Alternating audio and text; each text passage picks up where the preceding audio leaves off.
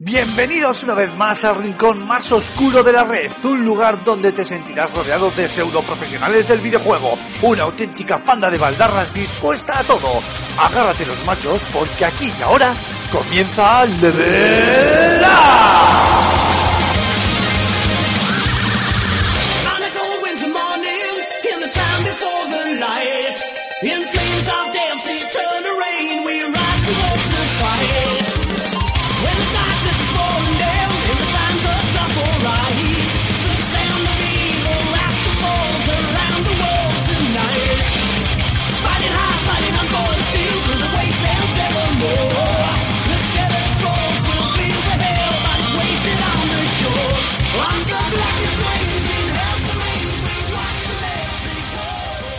Muy buenas a todos y a todas, bienvenidos a Level Up, el podcast de videojuegos de FS Gamer. Y bueno, estamos ya sí que sí podemos decir eh, calentando los motores para, para el E3, eh, la feria de videojuegos eh, más importante de, de este sector, aunque esté de capa caída. Eh, Antonio ya sabe mucho de esto. Eh, hemos hablado y hemos reflexionado bastante. De hecho, yo creo que puede ser uno de los temas del podcast de hoy, ¿no? Hacia dónde va el E3. De hecho, eh, ya voy preparando, ya voy preparando el, debate. De hecho, em, Games Industry escribió hace poco un, un artículo que os recomendamos que leáis, queridos escuchantes, al respecto de la necesidad que tiene la Feria de Los Ángeles eh, de reinventarse y de encontrar eh, su sitio en, en la industria del videojuego porque bueno, está demostrado que su, su- según decía compañeros de Games Industry, que su fuerte, que era la propia comunicación, eh, cada vez más está siendo capitalizada por las propias compañías de videojuegos. En fin, luego hablaremos sobre esto si quieren eh, nuestros compañeros que nos acompañan en el programa de hoy o no, si da igual, podéis dejarnos eh, ciertamente vuestras opiniones, como ya sabéis, en las distintas vías de comunicación. El E3 calienta motores y nosotros nos estamos preparando por un lado, haciendo las maletas para ver in situ qué es lo que tienen que mostrarnos allí las compañías de videojuegos y por otro, como bien sabéis, nos gusta eh, ponernos el turbante en la cabeza, sacar la bola de cristal y hacer de pitonisos y de pitonisas e intentar anticiparnos a, sobre a todos los anuncios que puedan tener lugar en, la Feria de Los Ángeles. Y claro, si vamos a hablar de, de pitonisos y de pitonisas, pues tenemos un, un equipo de videntes de auténtico lujo en el programa de hoy. Eh, capitaneado, como no podía ser de otra manera, por Antonio Santo, director de, de FS Gamer. Antonio, ¿cómo estamos? Muy buena, eh, con mejor voz que tú, por lo que oigo. No, Sí. está muy bien porque ¿te acuerdas de ese capítulo de, de Friends en el que Phoebe se queda ronca y tiene voz sexy? Y, y nada más que empieza a ir enfermo. Te, te veo ya mañana así, ¿sabes? Chupando vasos de gente con tos. Sí, estoy, estoy un poquito, estoy un poquito malito de, de la voz, pero bueno, oye, eh, todo sea por, por tener un programa listo para, para nuestros oyentes que sé Si que es lo estaban esperando. Si es por tirarte de la lengua. Que nada, estamos con muchas ganas de tres como todos los años. Eh, también nos acompaña Raúl Romero, que te hemos oído por ahí reírte de fondo. Raúl, ¿cómo estamos? ¿Qué pasa, chavalería? Aquí andamos una semanita más a tope con las pilas cargadas y con muchas ganas de feria y todo lo que se presente en ella. Ya sé que no está bien hacer metapodcast, pero acabas de mandarme un email mientras estás hablando, tío. Naturalmente que no. Pues acaba de entrarme un email firmado por ti. Mierda, ha debido ser el bon total de inteligencia artificial de Raúl. Que decir que mientras grabamos el programa nos mandamos GIFs estúpidos. Eh, sí, efectivamente. Algún día deberíamos emitir en directo y que la gente viese todas las chorradas que nos ponemos en directo. Marc Fernández, nuestro yogurín particular, ¿cómo lo llevamos? Por cierto, Alfonso, eres tú quien va a hacer las maletas para irse al E3. Yo lo voy a ver desde mi casa, eso sí, con Cómodamente. patatas, cómodamente con patatas, chucherías Sí. y exámenes al día siguiente. Sí, fastidiate, Alfonso, tío. Antonio, Antonio es muy fiel defensor, y, y lo hemos dicho ya varias veces, de que cada vez tiene menos sentido desplazarse a un evento del estilo del E3, ¿eh? Para cubrirlo en directo. Hombre, vas a- luego el tú vas a salseo. tomarte un- Tú vas a tomarte un mojito a Santa Mónica, tú no vas a cubrir el E3. claro. En realidad habéis destapado mi... Es mi una tapadera para sacarle el dinero a, a- a nuestros socios capitalistas. Que no, No, soy. eh, eh, yo tengo que decir que está muy bien el salseo, estoy contigo ahí, Mark. Ya, ya nos metemos de lleno en el fregado, ¿eh? O sea, hoy sí que es un programa, os avisamos, queridos oyentes, en los que no hay guion. Vamos a hablar al tuntún de todo lo que es el evento y iremos intercalando diversos temas. Obviamente las conferencias y nuestras predicciones van a tener el peso fundamental, pero como estáis viendo, pues haremos estos, estos Kit Kats de, de, de, salseo y de lo que hay eh, generalmente en el backstage de un E3. Y está guay. Eh, lo que es ver las conferencias, pero Antonio que ha estado un par de veces en el E3, vistas una vez, vistas todas, ¿eh? quiero decir, yo ya no tengo ese cosquillo. A lo mejor el año en el que sabes que va a haber presentación de máquinas y demás, pues bueno, pues te puede parecer más interesante o no estar porque estás viviendo algo único, entre comillas, y en directo, ¿no? Aunque también las compañías cada vez más eh, se están saltando el E3 como ese evento en el que anunciar sus consolas. Si mal no recuerdo, Antonio, te fuiste a Nueva York a ver el anuncio de la Play 4, ¿no? Correcto, sí, señor. Eh, la presentación fue en Nueva York en, en febrero. Claro, también es verdad que no coincidían con fechas, pero es que la razón es muy obvia. El E3 es un evento ajeno y tienes que cumplir más o menos con sus reglas. Tú lo presentas por tu cuenta, lo presentas según tus normas y tus intereses. Y si te fijas, de hecho, eh, es que esto ya lo hemos hablado, o sea, es una sensación de déjà vu, ya lo hemos dicho varias veces, el tema del, del E3. Realmente lo- el E3 en sí ya no tiene ningún contenido, todas las conferencias se hacen antes. Jo, y si no se Sí. filtran. Claro, y ahí va, y encima se filtran antes las noticias, antes de las conferencias, para asegurarse de que la gente las va a estar viendo. Misteriosamente Para cuando arranca el E3, ya se ha dicho todo.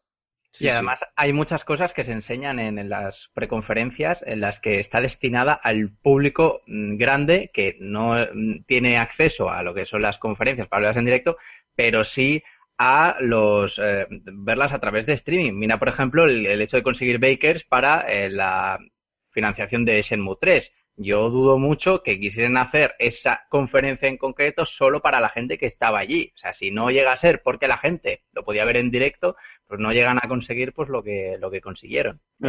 La, la- la gente que está allí, eh, tú acuérdate en, en 2012, cuando estuvimos, eh, te, te corrijo ahí, yo he estado una vez en el E3, en 2012 que estuvimos juntos, de hecho. eh. Sí, ya es que he perdido ya la cuenta, Eh, macho. Claro, porque tú sí vas todos los años. El, este, en, el- en la conferencia que estuvimos de Sony, de Play 4, yo lo primero que pensé cuando empezó a, cuando arranqué aquello es no me creo que esto sea todo prensa. Por una razón muy sencilla. Uno puede, en un evento, por cierta educación, o bueno, porque te pueda te- el entusiasmo lo que sea, pues bueno, pues aplaudes un poco, ¿no? En un momento dado. Pero es que aquello de ¡Uh! ¡Vamos! ¡Venga! Tal, esto- bueno, ver, aquí hay mucho fan. y- el, fa- el fanboyismo extremo, tío. Claro, pero me parece normal. La marca va a meterte un, ta- un porcentaje importante del público de, de claque suya para que aplauda y para que haga ruido y para que no sé qué, porque el, el tiro de cámara te queda mejor si se escucha de fondo ¡Uh, vamos! ¡Viva! Tal. Que, que el ruido de 400 periodistas taca, taca, taca, escribiendo en un portátil. Bueno, el bufandeo también se lleva aquí, ¿eh? no solo en la ya. prensa del vídeo de, deportiva, sino aquí también hay bastante periodismo de bufanda, eh, no hasta, no hasta, bueno, probablemente sí, también hasta niveles eh, de, de Tomás Roncero, eh, pero yo estoy contigo, Antonio, o sea, ahí también había, pues eso, gente de la propia es- empresa, gente que se lleva para los aplausos y los vítores. Claro, es una representación teatral un poco. Claro, Claro, eso- pero- se llevan a las plañideras, tío. Se las llevan lloren un poco, tío, y ya está. Pero es para lo que vosotros decís, para no convertir en una prensa política o de deportiva, que es todo tan serio y tan cachondo. Al fin y al cabo, son videojuegos, es entretenimiento. O sea, eh, que el hecho de que sea, del conviertan eso en una especie de juego barra espectáculo tampoco me, no me, no me extraña y tampoco me parece, me No, parece sí. mal. Sí, yo no digo que me parezca mal. Vamos a ver, eh, de- decir que desde un punto de vista puramente informativo, realmente la conferencia en sí, a ver, es que tampoco, no es que no tenga interés, no es eso. Sí que tiene interés, se, se genera una información ahí, evidentemente, pero estar físicamente en el lugar de la conferencia, pues no tiene tanto interés.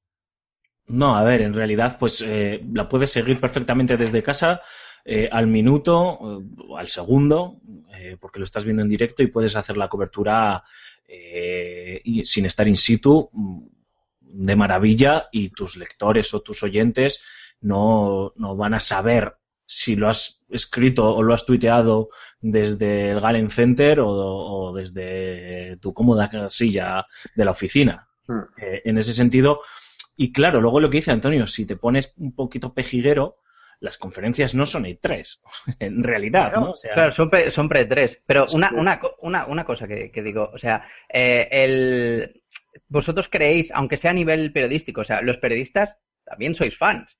O sea, también son fans, y, y en los fans número uno, porque habéis convertido vuestro hobby, eh, vuestro, vuestro principal trabajo. Y eh, también os, eh, os entusiasmáis. O sea, yo he visto mucha gente que hace eh, en muchos medios, como por ejemplo vosotros lo habéis hecho, que eh, os emitís mientras veis el, el E3 en vuestras casas y también, y también os emocionáis. O sea, vosotros queréis que un, por tanto, la- las noticias, en cierta manera, no digo que os va- va- vosotros sois los primeros en que os veis influido, pero, pero a nivel general el ser humano pues queda influido por ver el, el Mm, no- espectáculo, no el, el- efecto de, el efecto este de, Sí, de- sí, lo mismo que pasa ah, con cuando ves un youtuber jugar a un juego, pues te transmite las mismas, las mismas sensaciones. Que tú, Sí, vosotros sí. queréis ver, ver, ver un, viendo, un momento, ya te dejo, viendo una conferencia rollo Nintendo Direct, os vais a emocionar igual, las noticias van a, van a ser igual, se van a publicar de la misma, de la misma forma y van a estar ahí, vais a estar ahí tecleando y publicando noticias al momento en, en el mismo, en el mismo aspecto. Al fin y al cabo es no solo eh, transmitir información, sino mm, manipular, entre comillas, un poco a la persona a la que transmites, a, A ver, esa evidentemente ese es el objetivo, claro, y claro que hay- siempre puede haber algo de, entre comillas, histeria colectiva.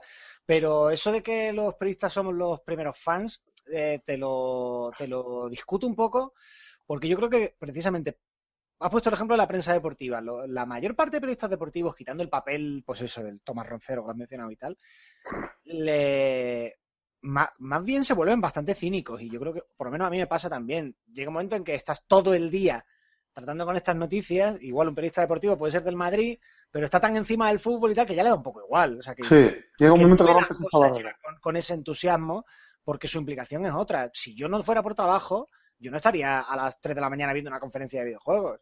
Es más, si no fuera por trabajo no jugaría tantos videojuegos como juego.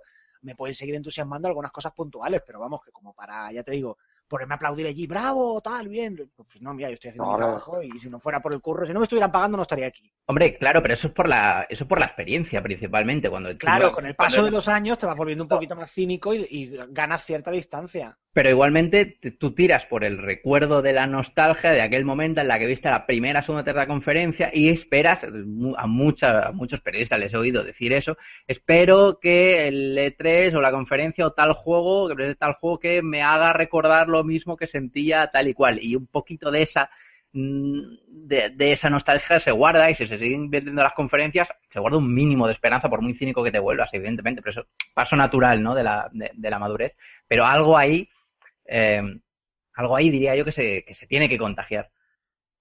Bueno, no sé, ¿tú cómo lo ves, Alfonso? Tú también has estado... Mm, A ver, eh, yo estoy muy en la línea de, de Antonio. Entiendo, entiendo el razonamiento de, de Mark, ¿eh?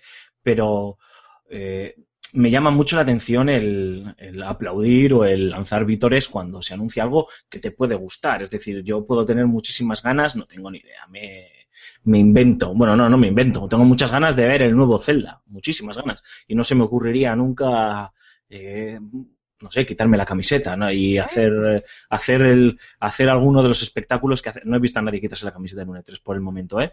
Eh, pero bueno, ponerme a aplaudir como una groupie o a lanzar vítores. Puedo estar emocionado y luego y luego en los corrillos puedo comentar lo que me ha podido parecer o no con mayor entusiasmo del que puedo mostrar en otra de mis facetas, yo qué sé, pues a lo mejor ahora en Level Up, que a lo mejor me puedo mostrar más comedido, que nunca, nunca es el caso, pero imaginaos, ¿no? Pues en un entorno más íntimo, con unos compañeros sí que me puedo mostrar más entusiasmado, pero en una conferencia o no, pues la verdad es que no, estoy ahí viendo, tomando notas, eh, eh, y ya está, y esperando a compartirlas. porque no te llega wifi. Efectivamente, y cabreado, obviamente, porque no llega el wifi, y etcétera, etcétera. Eh, se, se pueden cubrir perfectamente, y de hecho se hacen perfectamente desde una oficina eh, a 6.000 kilómetros de casa, y no pasa nada. Y ese es uno de los retos a los que se tiene que enfrentar el E3 de cara a otros, a, a futuras ediciones, eh, según planteaba, bueno, hemos planteado nosotros ya varias veces, y Games Industry, un medio como Games Industry, pues también ha planteado, ¿no? Porque al final PlayStation puede decidir deslocalizar en otro sitio que no sea Los Ángeles eh, su conferencia, incluso en otra temporada. Es cierto que le interesa seguir haciéndolo mientras Los Ángeles siga convirtiéndose en el epicentro de, de la industria del videojuego, por lo menos porque se siguen eh, acercando allí la, la, mayoría de los periodistas o la gran mayoría de la prensa mm, americana e internacional. eh, pero cada vez también, cada vez, re- perdona Antonio, y Sí, sí, sí, sí. te dejo que hables y también a Raúl y a Marc, y si queréis luego ya pasamos ya a los temas que a la gente le pueden importar, ¿no? Pero cada vez empieza a acercarse menos gente, porque también lo hemos contado muchas veces. Las compañías, al de una semana o diez días, eh, mm, te permiten acceder con mayor tranquilidad a, a las copias o a las betas o a lo que sea del juego que han presentado, ¿no? Incluso ah, se ha dado algún caso que no se puede decir, pero que ha pasado recientemente, por ejemplo, por poner un ejemplo, de que la prensa tiene acceso a un juego que se va a anunciar en el, en el E3, lo ha podido ver eh, y está bajo un embargo eh, que no puede ni comentar que ha visto ese juego, ¿no? Un juego que todo el mundo conocemos y que sabemos que, que va a salir a la venta este mismo año. Eh, eh, y cada vez más hacen eso las compañías, ¿no? Eh, dejan a la prensa que accedan a información bajo embargo con antelación y luego en el E3 se presenta para todos, para todos los públicos. Sí, yo te iba a decir que, que, incidiendo en lo que comentaba antes y lo que hemos hablado alguna vez, yo creo que por comodidad comunicativa, digamos, seguimos llamando a tres algo que ya no lo es. Hmm. Me explico. Eh, pues eso, las conferencias del E3, las conferencias son pre-E3, no ocurren durante el E3. Y al- hacia cada vez estamos más yendo es a que em, lo que hay es una semana del videojuego en Los Ángeles. Pero el E3 en sí es menos relevante. La feria de los dos, tres días es menos relevante. Al final es una feria de exposición donde ya no se hacen anuncios, ya no se dan noticias y lo único que hay es posibilidad de entrevistas y, y muestra de producto.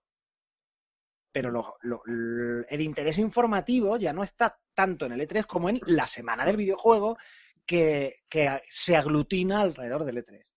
Y a lo que podemos ir es a un cambio de formato, un cambio de modelo de, de, de, pues, de feria. Es que ya no sé si la feria podría estar implicada ahí. Es a eso, a que se haga una semana donde el, el cártel de grandes empresas del videojuego diga, oye, pues esta semana nos vamos a juntar y hacemos una conferencia cada uno un día o tal, esto y lo otro, para atraer a todos los periodistas y ahorrar en costes. Vale, Mm. pues eso le veo lógica. Pero efectivamente, lo que estamos celebrando ahora mismo no es ya el E3, es la semana del videojuego en Los Ángeles, en la cual ocurre el E3 o alrededor del E3, pero ya es otra cosa. Vamos, yo lo veo ya así, la verdad. Estoy- yo estoy totalmente de acuerdo contigo, Antonio. Yo echo mucho de menos eh, esos grandes acontecimientos que era la feria del E3, eh, el ECTS y todo este esta parafernalia que hay alrededor del videojuego. Y yo lo echo mucho de menos cuando llegaba el momento, cuando llegaba la hora de, de que se mostrase al público eh, cómo te iban llegando las noticias.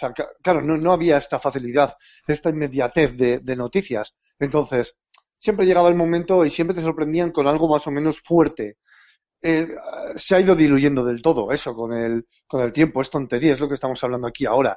Y efectivamente yo también pienso que es la feria del, del es la semana del videojuego en, en Los Ángeles más que una feria, porque fíjate que las grandes compañías, o sea, eh, casi al 80%, que es yo creo un porcentaje muy elevado, todos sabemos que van a presentar. Salvo alguna cosilla por ahí que se vaya, que se haya descolgado, todos sabemos ya qué es lo que van a presentar.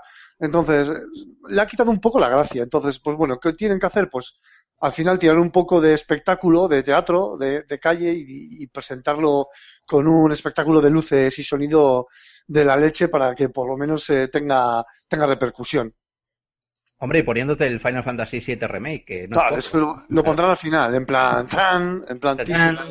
No, como la del año, como la del año pasado, hombre, sí. la verdad Es que es verdad que hay ferias que son un poco, pues más, eh, que tienen que tirar más de espectáculos y otras que, bueno, que tiran de espectáculo también, pero que también hay anuncios importantes. Al menos en, en la, lo que son la- la- las conferencias pre-3, que estoy de acuerdo con vosotros que eso ya no se tendría que llamar P3. Eso ya tendría que formar eh, parte de, de, lo que viene a ser la, entre comillas, feria eh, en- entera, porque parece que es lo que últimamente tiene más repercusión, repercusión, perdón, mediática. Eh, y aparte, ese es otro tema, anuncios. ¡Buah, qué maravilla! Estamos haciendo no sé qué juego, tal y cual esto y lo otro, y va a salir en 2019. Vale. Muy bien, fantástico. Pues nada, hablamos en 2019. Ya, esa es otra, tío. Es que ya les vale, macho. Se- A veces, por adelantarse un poco a, a lo que es el competidor inmediato, se, se, le- se les va de las manos. Se les Claro. va de las manos y es que al final juegas con, con un poco la ilusión de, de- del jugador de a pie, tío, que está ahí con el mando esperando como loco un anuncio para revitalizar y renovar sus, sus ganas de creer en la marca también. Hombre, a ver, es la pescadilla que se muerde la cola en ese sentido, ¿no? Es decir, eh, ellos ya han creado una forma de comunicarse con, con el consumidor a fin de cuentas, eh, una forma también de rendirle cuentas, como tú dices, Raúl, de, de hacer que siempre la chispa esté encendida, que es anunciando y anunciando y anunciando. Y está visto que los ciclos de desarrollo de un, de un videojuego, de un AAA, que suelen ser los que se presentan en un, en un E3, pues son largos, son más largos de las de lo que tú puedes llegar a controlar la mayoría de las veces. Si quieres que salga bien, claro, si quieres que te salga un churrasco, pues oye, pues puedes anunciarlo hoy y que salga mañana y no va a pasar nada, ¿no? Y claro, ese es otro de los grandes problemas y otra Bueno. de las grandes frustraciones, ¿no? Ahí estoy con Antonio. Eh, desplazarte a Los Ángeles o no, me da igual, o seguir un evento para que te anuncien algo, por muy chupi guay que sea, que va a ver la luz previsiblemente dos años después, pues es también uno de los grandes males endémicos no de este hace sector. falta anunciar las cosas con tres años de antelación Claro. y ahí tienes Fallout 4 o Civilization 6. Claro, es que hay compañías que cuando lo tienen ya más o menos amarrado te lo anuncian. Claro, y ahí se nota, se nota un montón. Dices, joder, pero si está a la vuelta de la esquina, si lo han anunciado aquí- ni, ni hace ocho meses y lo sacan a final de año. Es que ahí Sí, está sí. la diferencia. En fin, si os parece, chicos, eh, o, o si no me da igual, lo vamos a hacer. Eso sí, digo ¿para qué no preguntas opinión si eres el director? Vamos, vamos a meternos ya en la harina, en lo importante. Las fechas.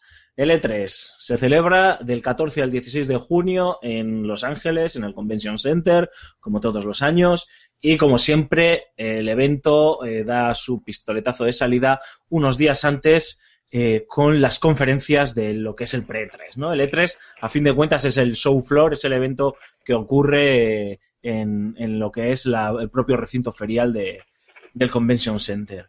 Y os propongo, para que veáis que, oye, tío, que oye, tengo un talante democrático, podemos hablar por orden de conferencia, es decir, pues hablar por la de Electronic Arts, que va a ser la primera de todas, eh, siguiendo la de Bethesda, Xbox One, Ubisoft y PlayStation, bueno, y Nintendo, que tiene su Nintendo Direct, o vamos directamente hablando primero de las, de las que consideramos que suelen tener mayor enjundia, que son las de las majors, y luego hablamos de las third parties, lo que vosotros me digáis. Yo iría en orden cronológico. Yo también creo que es lógico, además.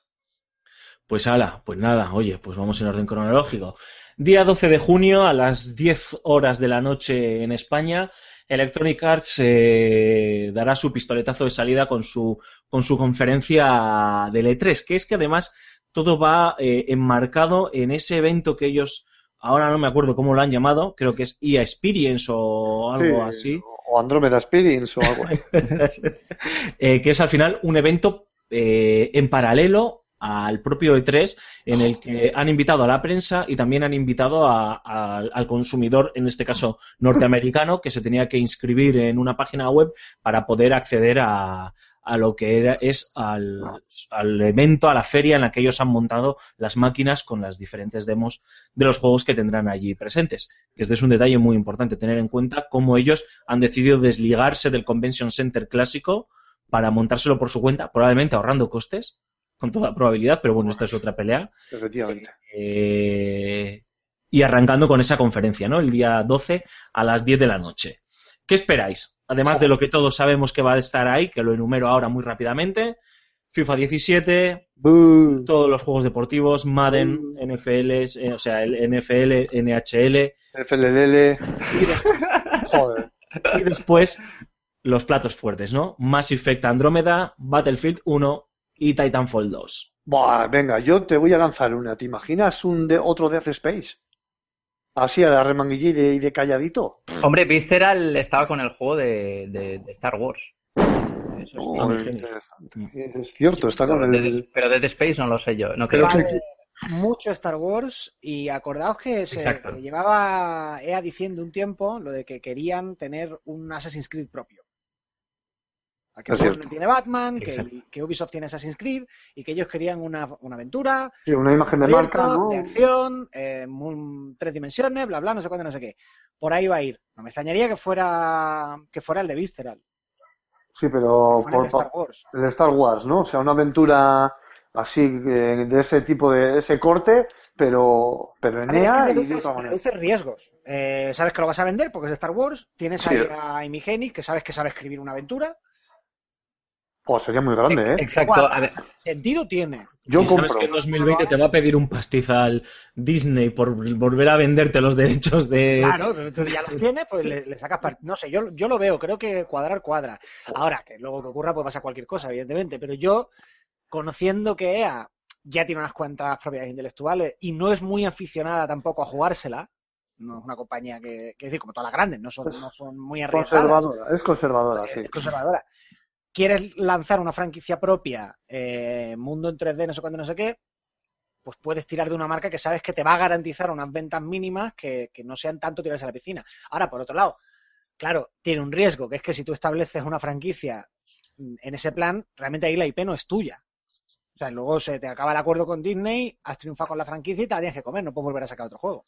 Mm. Sí, pero bueno, también lo que tú dices, ya te arriesgas, ¿no? Si te, si te funciona y Disney te pide la talegada padre, que es lo que le estará pidiendo, aún así, pues bueno, pues te arriesgas a seguir, a soltar, a soltar la gallina porque en principio va a funcionar. Yo, yo creo que yo ahí estoy con, con, con vosotros, eh, no sé quién lo ha dicho, nos vamos a empachar de Star Wars. Y Antonio, lo ha dicho Antonio. Y yo soy, y yo, y yo soy muy fan de Star Wars, todos lo sabéis. Eh, y tiene, tiene su sentido. Eh, Electronic Arts adquirió por mucho dinero, obviamente, la, la licencia y tiene que exprimirla todo lo que pueda. Obviamente, yo creo que el peso fuerte de la, conferen- de la, de la conferencia va a recaer en, en DICE y su Battlefield 1, obviamente, y en Titanfall 2 van a ser los pesos pesados, y sobre en, todo. y en Mass Effect Andrómeda. Sí, pero sobre todo estos dos porque van a, porque son los juegos que van a salir este año. Eh, Andrómeda se ha retrasado al año que viene, estaba claro. O sea, yo creo que ninguno de nosotros iba a poner dinero No, no. porque eh, Mass Effect Andrómeda saliese este año a la venta.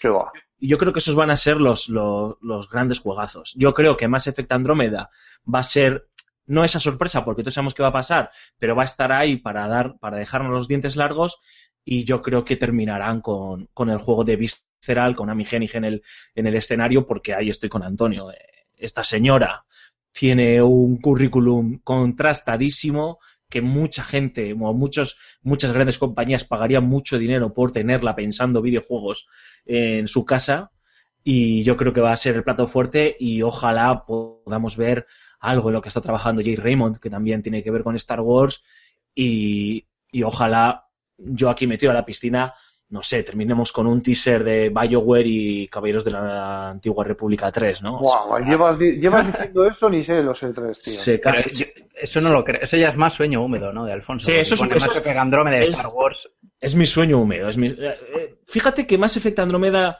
me genera cierta pereza, ¿eh? Y soy muy fan de Mass Effect, pero no ¿Qué sé. va? Y a mí, y a mí, a mí me, desde la, la tercera, es más, la tercera ni me la terminé, de, de- del repetitivo ya que me estaba haciendo. Lo que pasa es que eh, sigue siendo eh, una space opera, o sea, y sacar Sí, claro. todos ahí juegos seguidos que seguramente estén pegados incluso en, en, en la, en la conferencia, cronológicamente hablando, eh, ya sería como de- demasiado abusivo poner ya un KOTOR 3, no sé, que mm, les, A mí me- les daría mm, papeles Sí, para la próxima pero- feria. Pero KOTOR 3 es eso lo que dice Antonio 2019. O sea, tú sacas aquí el logo, aunque sea el logo, ya está al final. Eh, se cae el mundo mundial, trending topic en Ask FM, tío, y ya está, tío. O sea, lo has petado. ¿Sabes lo que yo veo de las conferencias, de la conferencia de EA? Que cada año le dan menos, a ver, entre comillas, ¿eh? menos importancia a, a los títulos deportivos, quiero decir. A ver, sí, tienen su, su vital importancia, ¿no? Es un modelo de negocio que, que ya lo está manteniendo a rajatabla desde los orígenes prácticamente. Pero cada vez eh, se están haciendo más presentaciones que no sean juegos deportivos, eh, más, más presentaciones importantes, como, como el Mass Effect, como un Titanfall, como un Battlefield. No sé, es algo que, que voy, no sé si estoy en lo cierto o no, pero es la sensación que me está dando las presentaciones de año tras año. Joroña que Joroña, que decía. Aunque le siguen ocupando media, la, media conferencia. Aunque, sí, claro, porque es, es parte fundamental de EA y aparte, aparte que es, es, eh, es, el- es EA en sí misma, es, es deporte, todo el mundo asocia a deporte. Pero yo lo que espero realmente en esta conferencia por la cercanía es el Titanfall, que estoy como loco. El primero me absorbió la sangre y la vida y en tiempo y, y seguramente esta segunda parte lo haga también. Le tengo muchísimas ganas de ver algo de Titanfall 2 en movimiento. Antonio, ¿algo que decir al respecto de EA? Sé que me ha gustado tu predicción de Grand Theft Auto Assassins eh, con Visceral Games. Tengo que decir que si tengo que poner dinero lo pongo ya. Sí. Eh, pero quiero escucharte. La parte de los juegos deportivos, ¿qué tienes que, que decir? Si, si, tienes algo que decir o no. No, no eran cosas. Es que decir Battlefield, Titanfall, ya sabes que me dan un poco de pereza. Entonces no creo que va a ir por ahí. O sea, van a hablar mucho de eso, muchos de esos juegos deportivos, presentarán la franquicia nueva que, que tengan en, en, la recámara. No me extrañaría que hubiera algún nuevo indie tipo Unravel, porque, bueno, les dio muy buena imagen, no sé si se habrá vendido o no, pero ahí iban a pérdidas y les daba igual. Pues probablemente suban algún otro al escenario. Pero no espero, no espero mucho más. Es que estas grandes compañías van, van a ser muy conservadoras. Sí, a ver, Electronic Arts va, va a tiro fijo. Yo creo que no va a haber ninguna. Que la sorpresa va a ser eso, que vamos a ver por fin el juego de Visceral Games. O si no es el de Visceral Games, que mucho me sorprendería el de Jade Raymond, que no me acuerdo ahora cuál es el estudio ¿no? con el que está ella. Eh, pero esto, estoy segurísimo. Esa va a ser la gran sorpresa. Me cuesta, me cuesta imaginar a Electronic Arts eh, anunciando algo, algo rompedor. Tendremos algún Need for Speed, con toda probabilidad, porque siempre toca algún juego de coches. Eh, y los juegos deportivos. Yo ahí, Raúl, creo que tiene una explicación, por un lado. Eh, el juego de básquet que tiene Electronic Arts, con todos mis respetos, es un castañón. Entonces, pues no van a, nunca le van a dar mucha cancha. El fútbol le funciona muy bien a EA, pero estamos en Estados Unidos y, y ahí lo que se lleva es el fútbol americano, que será el que cope, cope todos, eh, eh, todos los titulares ¿no? deportivos. Pero se verá algo de, de, FIFA 17 fijo. Y además, creo que los juegos deportivos de EA este año vienen con el Frostbite. O sea que nos van a dar mucha chapa en mirad sí. cómo de bonitos lo estamos dejando, mirad cómo ha cambiado lo que, las cosas que podemos hacer ahora con Frostbite eh, y cómo nunca y vais a ver un juego deportivo como nunca lo habéis visto. Yo creo que ahí va a estar gran parte de su, de su core. Y a lo mejor vemos eh, algo nuevo de Maxis, ¿no? Quiero decir, no sé si, si el Sims 5 o si alguna expansión nueva o alguna cosa nueva que se les ocurra, ¿no? Algún nuevo SimCity o, o no, no, tengo ni idea, seguramente, ¿no? Esa parte, esa línea casual, yo creo que también tendrá su representación en, en la conferencia de, de Electronic Arts. Pues es que todavía están sacando expansiones para The Sims. Bueno, pero, pero también tú te cuenta que... un revolcón guapo, ¿eh? El anterior sí sacaron expansiones prácticamente hasta el último día, ¿no? Quiero recordar. Sí, sí, pero siempre ha sido la misma línea de, de, de, de comercio de, lo, de los Sims. Pero lo que, la verdad es que una nueva entrega yo creo que lo petaría, lo petaría sí. bastante y revitalizaría un poquito, un poquito la saga, no solo para el público casual, sino para también para, para todo el mundo en plan de ostras, Dios, porque ¿quién no ha jugado un Sims? He jugado hasta yo a los Sims.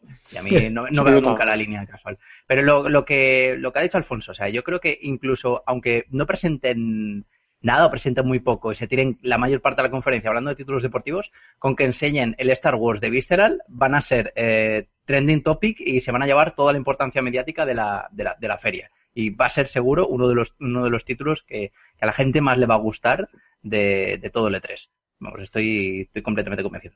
Cuando lo del Frostbite, pues te van a poner ahí el sobaco de Cristiano Ronaldo para, para que lo veas. Lo, buenas, ¿eh? Bueno, bueno, eso es. bueno, chicos, pues si os parece, seguimos avanzando. A la madrugada del domingo al lunes, 13 de junio, a las 4 de la mañana. Joder, solo pensarlo ya me da pereza, macho. Eh, que es la conferencia de Bethesda. Que este año me sorprende bastante porque no está muy claro qué van a enseñar, más allá de Dishonored 2. Es decir, el resto son todos rumores. Tenemos rumores para todos los gustos. Sí, tenemos... Hombre, espérate, espérate un, DLC, un DLC gordo de Fallout, un DLC de historias. Y la, una expansión seguro de, de Elder Scrolls Online. O sea, apuesto por ello. Eh, sí, y Wolfenstein 2. Sí, a, a ver, hay, hay, rumores, o Wolfenstein 2, e incluso el Prey 2, aquel que se anunció en 2011, luego se canceló, pasó a manos de otro estudio, después tal, bueno.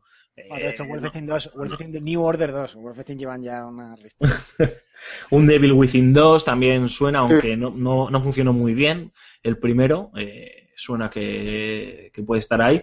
Y también se escucha una remasterización de Skyrim para Xbox uh. One y Play 4.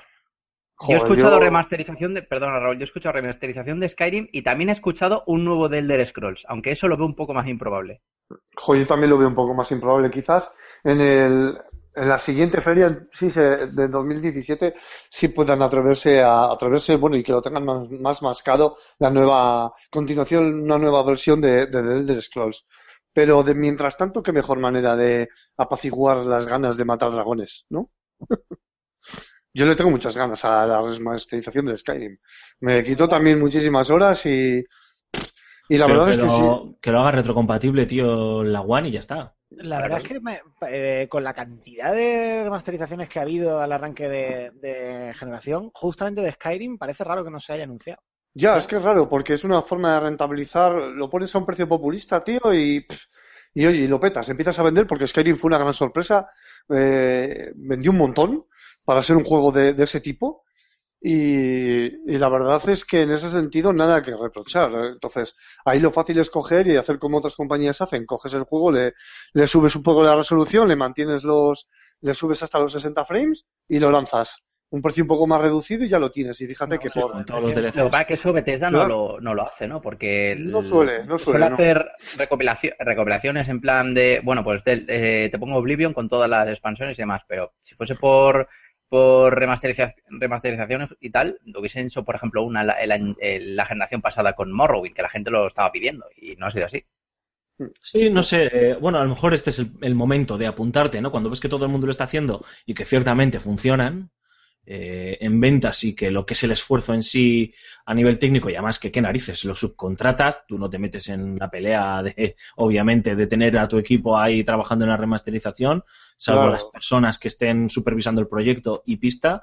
Y, y- y probablemente, pues lo que dice Antonio, o sea, no vas ni a pérdidas, es que sabes que vas a ganar. Entonces, pues, y, eh, en ese sentido yo creo que suena bastante, ¿eh? es decir, eh, no es algo que esté ahí, o sea, igual que suena, que creo que está ya medio confirmado o confirmado casi del todo, la remasterización o por lo menos el, eh, la, ya me saldrá, bueno, todos los Bioshock en un mismo pack, eh, que parece que están ahí, si no es, está confirmado al 100% parece que está también, yo creo que la de esta de Skyrim tiene mucha, mucha pinta. Pero a mí esta conferencia me, me da un poco de pereza, ¿eh? salvo el Dishonored 2. por la hora dices, ¿no? Bueno, yo es la hora americana, o sea, en ese sentido no tengo ningún problema. Me, me da pereza por vosotros, ¿eh? que es, es un madrugón considerable, pero eh, no le veo un aliciente tampoco eh, mayor. Eh, sí que es cierto que el año pasado hicieron muy bien y todo el mundo aplaudió el ritmo de la conferencia de Bethesda, muy, muy directa, eh, hablando continuamente de, de sus lanzamientos, de sus videojuegos, sin, enray- sin enrollarse en, en temas eh, financieros, obviamente, que a nadie le, generalmente le suelen importar, y que fue y que llegó muy bien, lanzó muy bien los mensajes y llegó muy bien a los jugadores, ¿no? Entonces, eh, yo confío en que en este sentido Bethesda siga manteniendo ese ritmo, ¿no? Pero el resto de Lo mejor lanzamientos que hicieron fue mm, anunciamos Fallout 4 y lo sacamos en tres meses. Es que está No claro. nos sí. engañemos, no eso fue lo que, lo que enamoró a la gente. A ver, es que si, Claro, si anuncian un The Elder Scrolls 6 y lo sacamos a finales de año, ya está, se cae el mundo, el mundo mundial, pero no creo, ¿eh? eso sí que no creo que vaya a pasar.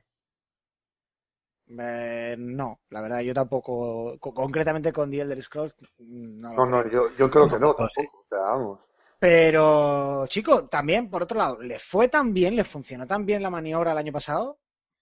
Ya, que vete a saber, ¿eh? igual de repente te sacan ese bombazo, nadie sabe nada, se lo han tenido callado como perros y te dicen nueva saga, nueva entrega de Elder Scrolls y sale a final de año.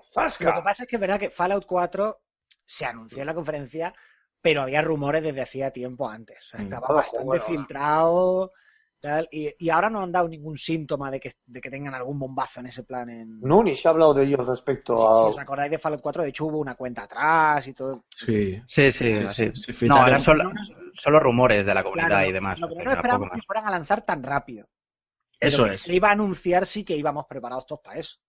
Claro, todos esperábamos que se anunciaba y que salía y que salía al año siguiente, ¿sabes? Y no, se anunció y, con fecha de lanzamiento del mismo año para finales de año, que también es cierto que existía aquella porra paralela de, bueno, esto se va a principios del año siguiente, ¿no? Y no, no, no. Estos tíos con un par de, de bemoles eh, cumplieron con lo prometido, ¿no? Y eh, la verdad es que sería una sorpresa de muy buen gusto. Ojo, que a lo mejor esa sorpresa, sin llegar a esos niveles de, de, expectación como puede ser eh, The Elder Scrolls 6 puede ser ese Prey 2, del que nadie da un duro, que se vieron cosas muy interesantes y luego, bueno, desapareció a los anales de la historia y ahora vuelve otra vez a cobrar a cobrar eh, un sentido, por lo menos un rumor, ¿no? Eh, oye, que sí, que parece que Prey 2 sigue vivo, tal, no sé qué.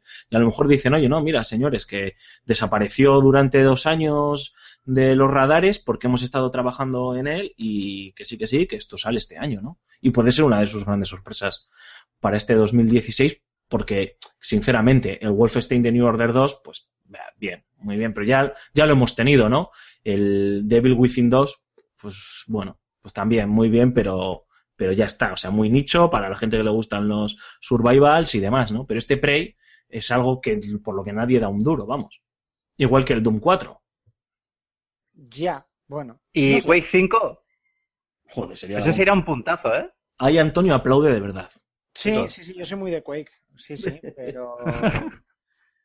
pero sí, pero vamos a ver. Eh, A ver cómo, de- cómo decir esto. Estaría bien, por un lado. Por otro, pues es una cosa derivativa que tampoco es algo que vaya a decir, que vaya a cambiar el sentido de, de la- de una conferencia o del E3. Decir, bueno, este E3 o esta semana ha merecido la pena solo porque se ha anunciado no sé qué. Pues un Quake 5, fantástico, fenomenal, muchas gracias Hmm. pero es pues un Quake 5. Es que cuando ya le pones un número tan alto, a, o sea, un, un cardinal tan alto a- al juego, Final Fantasy 84, pues por mucho que te guste Final Fantasy, oiga, es que había 83 antes. O sea, pero no- yo creo que no es lo mismo, ¿eh? Que no es lo mismo. Como Dios no- del no- 1886, ¿no? Que había Mm, 1886 Claro, antes, había ¿verdad? 1885 antes. No, vamos a ver, evidentemente no es lo mismo, pero que el, el nivel de excitación o de ruido alrededor de un, de un desarrollo, cuando es una quincuagésima entrega de una saga, pues hasta cierto punto, evidentemente, es mucho más bajo, es mucho menor. No, no vamos a negar lo evidente. Pero y Bethesda muy con una... sagas, muy poquitas sagas, y se me ocurre GTA y poquito más, Sí. puede coger y hacer ¡Hola! Tal, la gente anunciando eh, la entrega número 8. La- la- por ejemplo, Bethesda con una IP nueva, eh, yo es que la, ve- la verdad es que lo veo basta- los veo bastante conservadores con lo suyo. O sea, lo de Prey 2 sí que sería un poco, un poco pelotazo, pero igualmente tiene un 2 al lado, que ya hubo uno antes. Sea, Sí, sí, sí, pero bueno, me refiero que no es. Sí, A ver, es que cuando es una saga como, como Quake, o, o bueno, fíjate, lo que ha pasado con Doom. Doom precisamente, si ha funcionado muy bien, es porque eh, reelabora la- lo- lo- lo- las claves de la saga, pero no, no intenta inventar absolutamente nada. ¿Por qué lo digo? Si tú sacas un Quake, tú no puedes inventar nada con Quake, porque es que te van a comer. Hmm. Es que actualizar el lenguaje de Quake, la propuesta de Quake a, a- a lo actual, pero no vas a cambiar nada. Entonces, me puede gustar, pero me, me va a emocionar bastante menos que encontrarme algo que no había visto nunca antes. Bueno, chicos, eh, avanzamos. Está, eh, está visto que. Qué vinagre que- estoy hoy, ¿no? que- sí, estás, las un pelín, estás un pelín avinagrado y, y también que yo creo que nos cuesta también vislumbrar por dónde pueden ir los tiros, ¿no? Está muy claro cuál va a ser su, uno de, sus- de sus banderas, Dishonored 2, porque, porque ya lo han dicho ellos, y el resto son grandes elucubraciones. Y bueno, ahí está la magia. A lo mejor han conseguido han conseguido llevar hasta en, secretismo, que era lo que nos gustaba, en lo que están trabajando y nos sorprenden con algo que de verdad, como se dice vulgarmente, nos deja con el culo torcido. Ya lo hicieron el año pasado, aunque como bien dice Antonio, eh, los rumores y los tambores de Fallout 4 llevaban sonando mucho tiempo y se filtraron algunas cosillas como la cuenta atrás o algunos artes y demás del juego, artes conceptuales, eh, a lo mejor en este sentido también nos sorprenden, ¿no? Ya veremos. Eh, seguimos avanzando y ya metidos ya en el lunes 13 de junio a una hora bastante decente de la tarde, a las seis y media con- concretamente, eh, tenemos la conferencia de, de Microsoft y, y hablamos ya de palabras mayores. Una conferencia de una Microsoft en, no sé si horas bajas puede ser un, una, una frase un poco dura, no sé qué opináis vosotros compañeros, Sí, pero, sí- pero sí que se juega bastante en este 3. Se juega bastante primero en, en demostrar hacia dónde van de verdad ellos eh, con su filosofía de empresa. Ahora que ya empezamos a ver esos juegos que salen en Windows 10, en Xbox One, que van hacia ese mismo ecosistema, todo de la mano. También, obviamente, eh, esos rumores que también suenan a certeza de esa Xbox Scorpio, eh, que debería ver la luz en algún momento de finales de este año o principios del año que viene, eh, con nuevas especificaciones técnicas o por lo menos mejorando eh, lo suficiente Xbox One, esa cacareada compatibilidad con Oculus Rift, bueno, está ahí. Y luego, obviamente, pues ese Gears of War 4, Scalebound, el Sea of Thieves de Rare, el Record, el, nuevo Forza Horizon, eh, bueno, y todas las sorpresas que, pueda, que puedan esperarnos. Antonio, ¿qué, qué ves? Que, ¿Cómo ves a Microsoft encarando esta, esta conferencia? ¿Dónde crees que están sus fortalezas y, y dónde crees que están sus debilidades? ¿Y qué crees que van a hacer? Uf, fortalezas cuesta decir, ¿eh? Toma. Uf, eh, yo creo que no, o sea, no me gustaría estar en el, en el pellejo del tío que, que- o, la, o de la tía que ha dirigido esta conferencia, francamente. Lo, lo tienen muy jodido. ¿Cómo van a ilusionar a la gente ahora? A ver, me, me refiero en el sentido de a tus convencidos ya los tienes. Esto es como los mítines políticos. No se trata de, de convencer a los tuyos, porque eso ya los tienes. Se trata de convencer al que está en duda. ¿Y qué vas a hacer para convencer al que está en dudas cuando se está vendiendo eh, en el ratio en el que se está vendiendo la PlayStation? Que sea por presión de grupo. Si todos tus colegas han comprado eh, la Play y el FIFA, por decir, pues tú te vas a comprar una Play, no, no te vas a quedar en tu casa jugando a las damas. Entonces, lo tienen fastidiado. Eh, además, Sony va a tener este año, luego hablaremos de eso, pero va, va a apoyarse mucho en la- el tema de la realidad virtual, que es algo que no tiene tampoco Microsoft. O sea, tampoco va a tener el atractivo de una nueva tecnología potente. Si se hacen realidad los rumores de la revisión de hardware, pues tirarán por ahí. Pero yo me sospecho que, ya van a tirar por una línea continuista, reducir pérdidas, por así decir, eh, no intentar experimentos, no jugársela demasiado y muy poquito más, ¿eh? No, no le tengo yo mucha fe a Microsoft este año.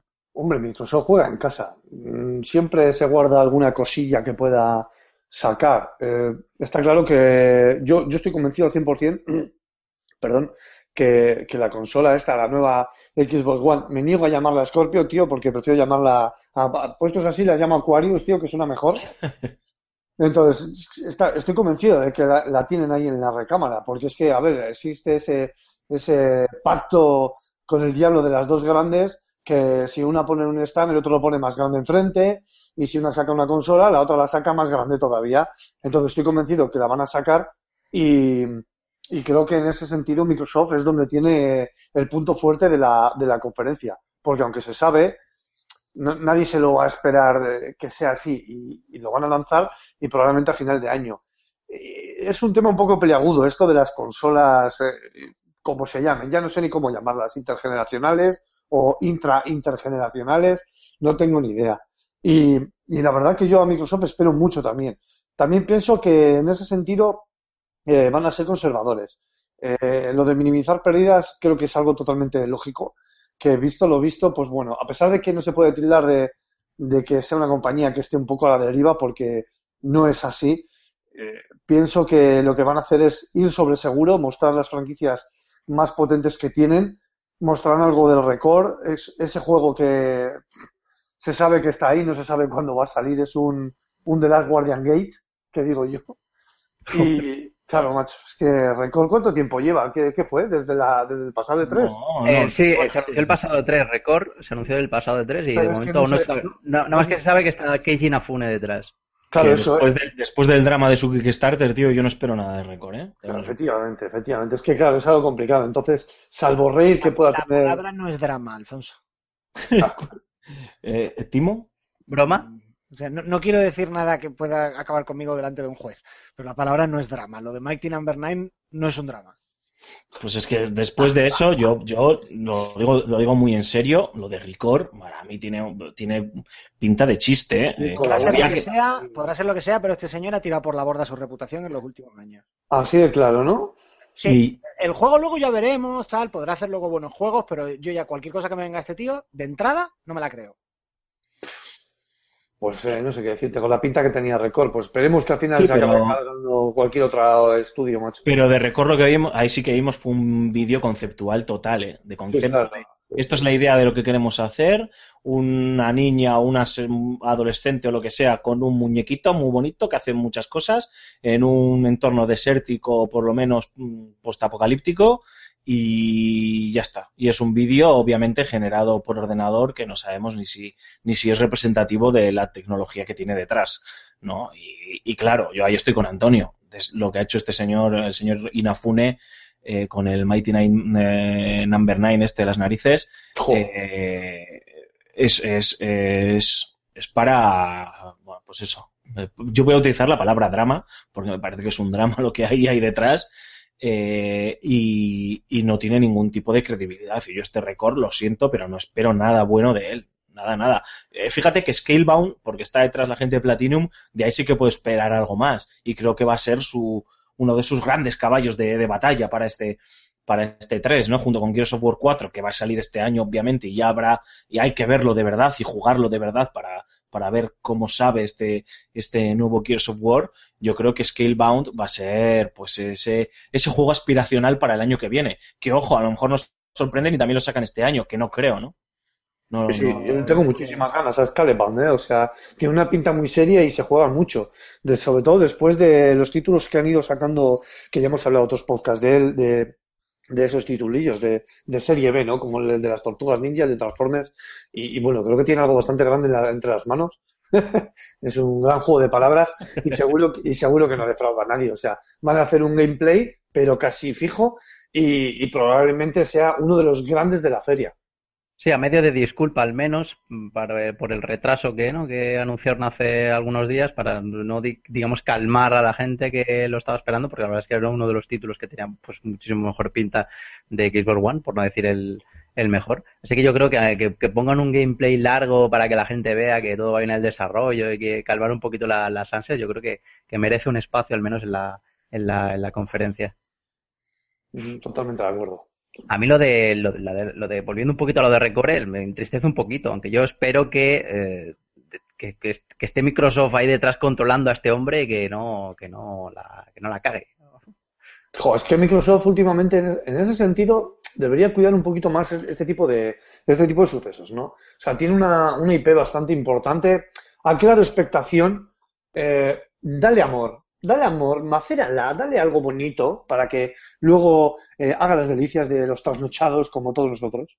Sí, pero a ver, si seguramente si el problema no es que, que Microsoft en ese sentido no esté encima de, de rigor y demás, ¿no? Es que eh, la gente ha quedado bastante desencantada y bastante decepcionada y, y estafada, por así decirlo, Sí, bueno, eh, con lo que ha hecho Inafune, ¿no? Entonces, es un tío que en estos momentos no tiene ningún tipo de credibilidad eh, y que está muy tocado. Entonces, pues, me sorprendería mucho que Record eh, tuviese un gran protagonismo en el E3. Que ojo, que a lo mejor lo tiene porque lo, han encauzado y no tiene nada que ver un proyecto con otro y, aquí está sacando toda su magia, ¿eh?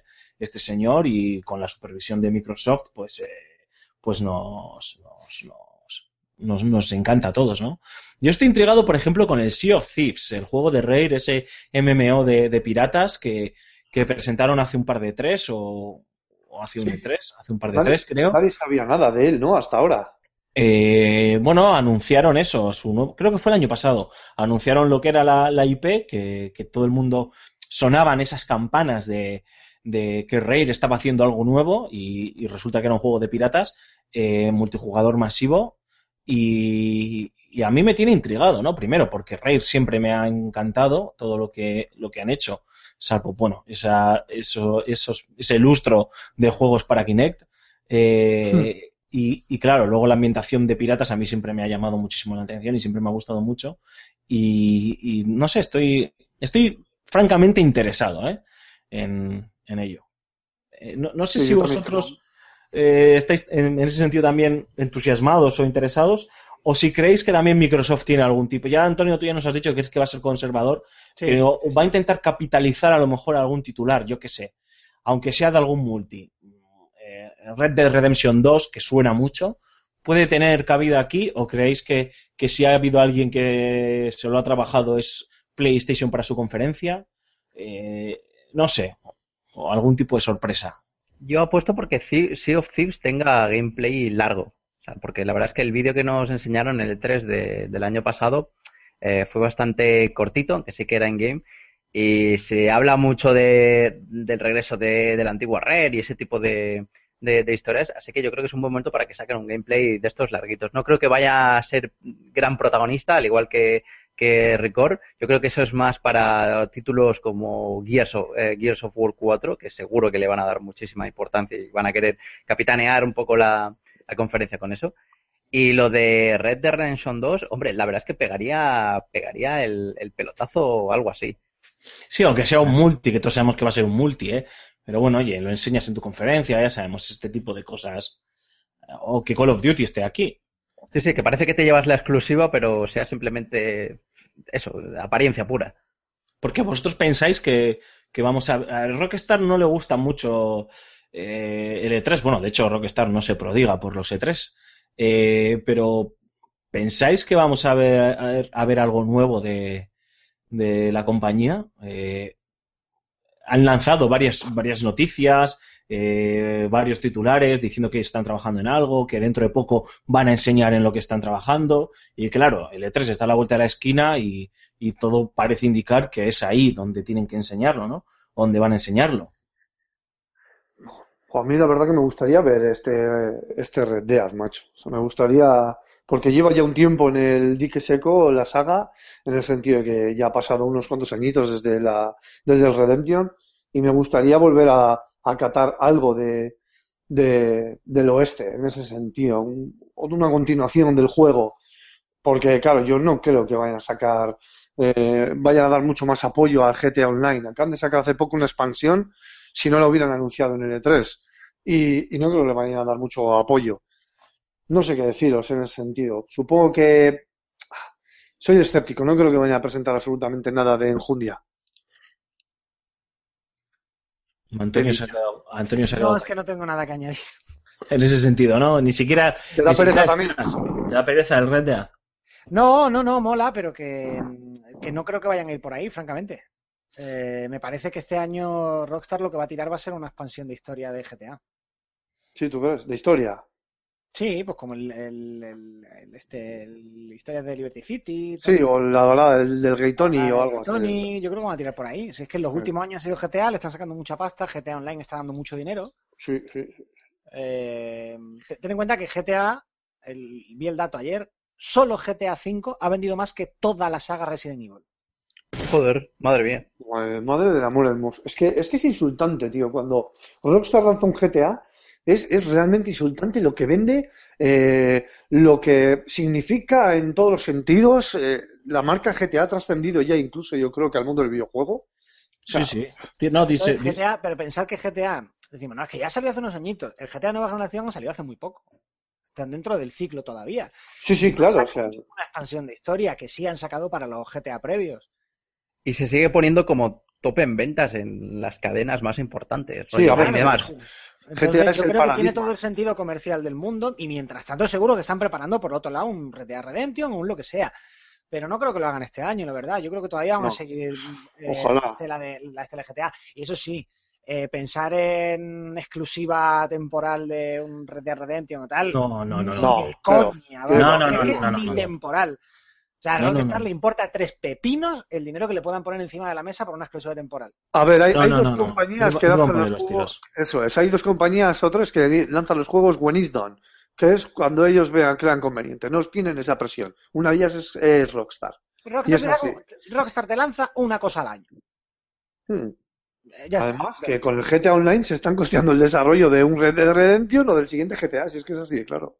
No, y que no vas a dejar, quiero decir, tienes a la gente calentita con GTA, pues ahora es cuando les puedes vender una expansión. Dentro Mm. de cinco años, pues ya le tienes que decir, oye, ¿te acuerdas de GTA? Vuelve a instalarlo que tenemos esto. No. A ver, pocos juegos hay que merezcan la pena el desembolso de la pasta que cuesta un juego cuando sale a la venta y uno de ellos es GTA. Bueno, pues yo voy a decir que yo creo que vamos a ver un Red Dead Redemption 2. Ala. Mm, No sé, no sé si lo vamos a ver en, en esta conferencia de, de Microsoft o en la de PlayStation.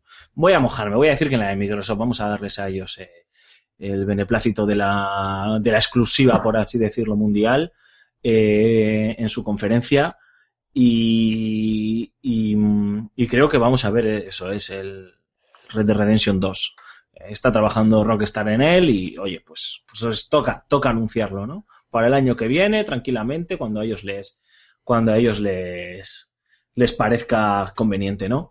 Eh, y también creo que los indies van a tener su huequito en esta conferencia. ¿eh? Yo creo que, que Microsoft con su ID at Xbox, yo creo que, que van a seguir apostando por esa línea y por lo menos vendiendo esa, esa imagen de que ellos son una compañía amigable para el entorno del desarrollo de videojuego indie y que aunque sí que es cierto que PlayStation parece que les ha ganado en cierta medida eh, también esa imagen, ¿no? Con algunas exclusivas temporales bueno, o exclusivas en consola como la de The Witness o, o la de mm, No Man's Sky, Microsoft también tiene sus cositas, ¿no? El Below o tienen el, el Cuphead, que joder, tengo unas ganas muy locas de, ese juego.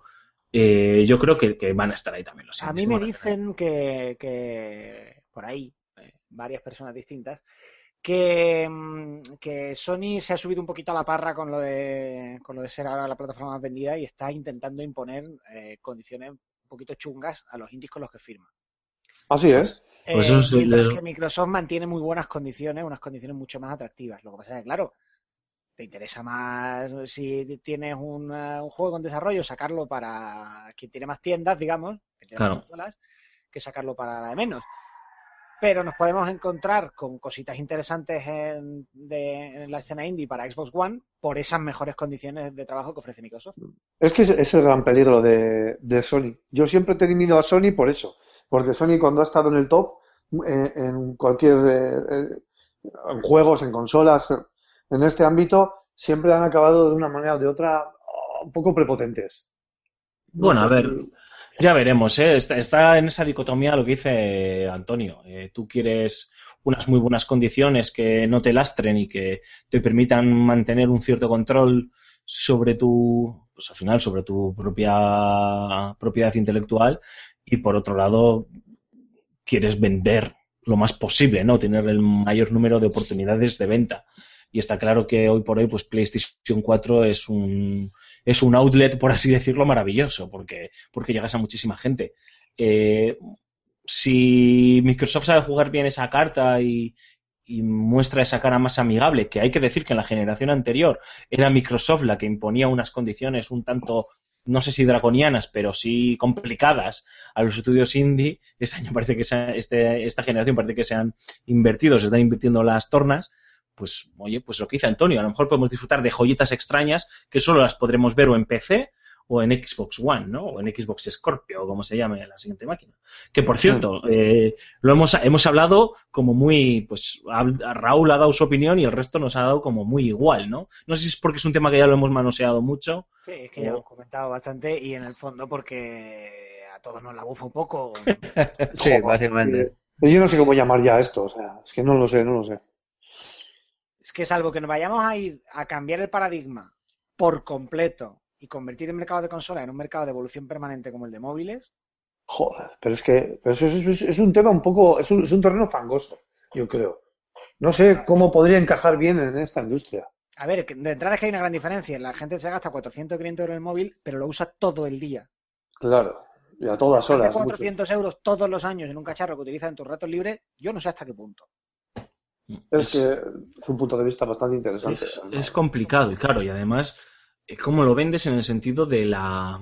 ¿cómo se, es que ya lo hemos hablado, es que es volver a repetirlo, pero bueno, pues por comentarlo, porque, mira, enlazamos esto con, con PlayStation 4 Neo, que, que, que, también va a estar, va a tener su, su importancia en, en, la conferencia de es, PlayStation. Es seguro, porque yo es que he escuchado rumores por ahí de que eh, seguramente se vaya al, al Tokyo Game Show. Mm, pues no lo sé. ¿Al Tokyo Game Show que es en octubre? Que se vaya al Tokyo Game Show, sí, sí. Septiembre. Bueno, como unas Pues semanas no antes. ninguno. unas, como unas semanas antes de que, de que salga, la salga a la venta, bueno, pues puede ser. Lo que sea, aún así. Eh, ahora hablamos de PlayStation, pero lo complicado de, sacar estas consolas intergeneracionales es que en el fondo yo creo que no estás agradando a nadie, tío. Porque tienes que. Eh, tienes que seguir manteniendo una máquina que sea compatible con la anterior, porque obviamente no vas a cargarte la, a la, no vas a cargarte a tu base de usuarios, por muy pequeña que sea, eh, por, eh, por lanzar una nueva máquina. Y muchas de las personas que ya tenemos una PlayStation 4 o una Xbox One, joder, dar el salto a algo que simplemente va a ser un poquito mejor, que tampoco va a ser una nueva máquina, pues hombre, salvo que seas muy, muy hardcore eh, en ese sentido, pues no sé yo, ¿eh? A mí me da, a mí me da un poquito de porrulera todo este tema, ¿eh? ya te lo digo. O sea, yo entiendo que la entiendo más que la saquen para, o sea, visto lo visto y presentado lo que van a presentar con las VR, yo, yo creo que tiene un poco más lógica, a ver, eh, la PlayStation Neo que la Scorpio, por decirte, porque No, hombre, si la Scorpio al final va a ser compatible con, con con Oculus, Oculus, sí, pero claro, eh, tú tiene todo el sentido, claro. Eh, O con las HoloLens. eso es, piensa, hombre, las colones que son, ¿cuánto es? ¿1500, 2000 pavos? Uf. No, pero estamos hablando del kit de desarrollo, ¿eh? Sí, o sea, bueno, eh, lo que te, a lo que te refieres es que sean compatibles con la realidad virtual, las VR, que es lo que más de moda, entre comillas, pueda llegar a estar. Yo la PlayStation Neo lo veo, lo veo claro en el sentido de que la, la quieran hacer un poquito más potente para poder mejor, mover mejor eh, los gráficos de, que vaya, se vayan a mostrar en las gafas de realidad virtual de Sony, para no tener un- una unidad de procesado aparte, eh, totalmente Sí, aparte pero eso de son la elucubraciones, ¿eh? Eso son elucubraciones nuestras, ¿no? Sí, sí. PlayStation no ha dicho que eso sea así. Bueno, pero yo, yo creo que tiene su lógica. Yo hablo desde el punto de vista tecnológico lógico. Es la- de la misma manera que, no sé, no sé cómo decirte. No me sé explicar en ese sentido, pero yo creo que tiene todo el sentido. Eh, Microsoft, eh, si la saca, es simplemente por dos motivos. El primero, para demostrar que Microsoft la tiene más larga que Sony, porque a veces la tiene más larga que Sony y otras veces es al revés. Pero en ese sentido, lo creo que lo van a sacar, eh, van a por ahí los tiros para hacerle la competencia y porque también tiene su lógica que ha habido una acogida bastante, ha sido una buena acogida la de las gafas de realidad virtual como las Vive o las Oculus Rift y, y creo que tiene todo el sentido del mundo hacer compatible las Oculus Rift, que lo tienen a huevo, Microsoft con la nueva consola que vayan a sacar. Otra cosa sea que el usuario para jugar a estas gafas se tenga que, eh, tenga que hacer un desembolso de, de un pastizal de la leche, porque son 800 euros, creo, de las Oculus, más, pues échale 450 como poco de, de la nueva consola de Microsoft, salvo que se dediquen a bajar el precio de la anterior para mantener el precio de esta. A lo mejor yo creo que lo que intentan hacer es, una- es entrar en el mercado rollo como el de los móviles, de eh, tecnología que está constantemente evolucionando, No. una intentona al estilo que hizo Sony con, con PS, PSP Go, de meterse en el mercado únicamente digital, pero esta vez eh, mucho más a lo grande y ahora con las demás compañías también Es que tiene haciéndolo. Si le, si le sale bien, pues sacar una consola cada dos años Es con más teraflops, ¿no? Tiene todo el sentido. Es que tú piénsalo, tiene todo el sentido. Eh, ahí va, que yo soy directivo de Microsoft. Bueno, que nos han dicho que están eh, el espionaje industrial, tío, nos comenta que van a sacar una nueva consola que se llama PlayStation Neo, más potente que la PlayStation 4 actual y compatible con las gafas para que se vea un poquito mejor. Así, ¿eh? Mm, interesante, pues nosotros tenemos que hacer algo parecido. Vamos a ver si podemos desarrollar algo un poquito mejor que, lo que tienen en Sony y además vamos a hacerlo también compatible opcional con las gafas las Oculus, con las gafas Oculus Rift, porque es que lo tenemos todo montado. Son compatibles con todo el entorno Microsoft. Yo creo que tiene todo el sentido. Ya lo he dicho antes, me repito ahora. Cuando una, una de las dos saca una cosa, eh, la otra lo saca más y mejor o más potente. Otra cosa es que cuaje o no cuaje o se venda o no se venda. Pero esto es así. Ha sido así desde, desde que Sony es Sony, desde que Microsoft pues quiso comer una parte del pastel. Yo no veo que, que a Oculus le pueda interesar algo así, la verdad. Buf, pues no sé qué decirte. Todo lo que sea ocupar y llevarse, mejor. O sea, vamos. No sé, ojo, cuidado, que a ver, puede que me coma mis palabras, porque todos los que estamos aquí sabéis que soy un boca chancla como la copa a un pino. Pero, pero oye, ah, yo tengo ese feeling, tío, no sé qué decirte. Bueno, lunes 13 de junio a las 10 de la noche, Ubisoft, unas horas antes de la conferencia de PlayStation. Eh, la compañía Gala también parece que va a venir con los deberes hechos. Vamos a ver Ghost Recon Wildlands, veremos Watch Dogs 2, que se va a anunciar, que se ha anunciado, de hecho, esta semana se ha presentado como Dios manda.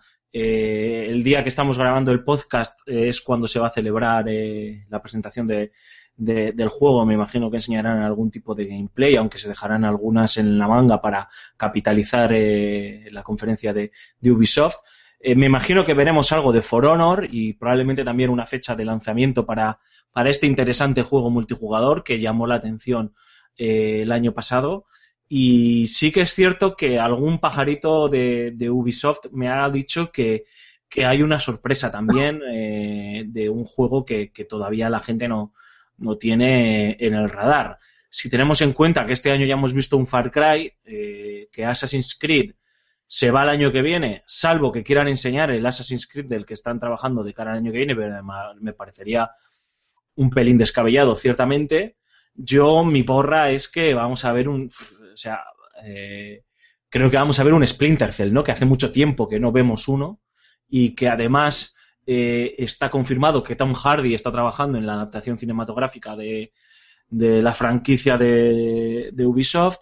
Yo creo que, que pueden cuadrar los números, ¿eh? incluso las fechas. Bueno, pues demostrar que el bueno de Sam Fisher sigue en forma y que, y que no nos hemos olvidado de él, o que por lo menos los, los galos de Ubisoft no se han olvidado de, de él. No sé, no sé vosotros qué esperáis de la conferencia de, Ubisoft en este sentido, que sí que es cierto que en los últimos años, a pesar de esos deslices, de esos patinazos, eh, se han coronado como, como no los ganadores muchas veces, porque es cierto que PlayStation o Microsoft en titulares les gana, pero sí como los más regulares, ¿no? A fin de cuentas, ¿no? Como los líderes de la regularidad. Lo que han enseñado ha cumplido las expectativas y ha... Manejan muy bien el espectáculo. Sí, sí, sí. Yo para este año más que un Splinter Cell, eh, Splinter Cell es una franquicia que está muy bien, pero no genera tanta ilusión o tanto ruido.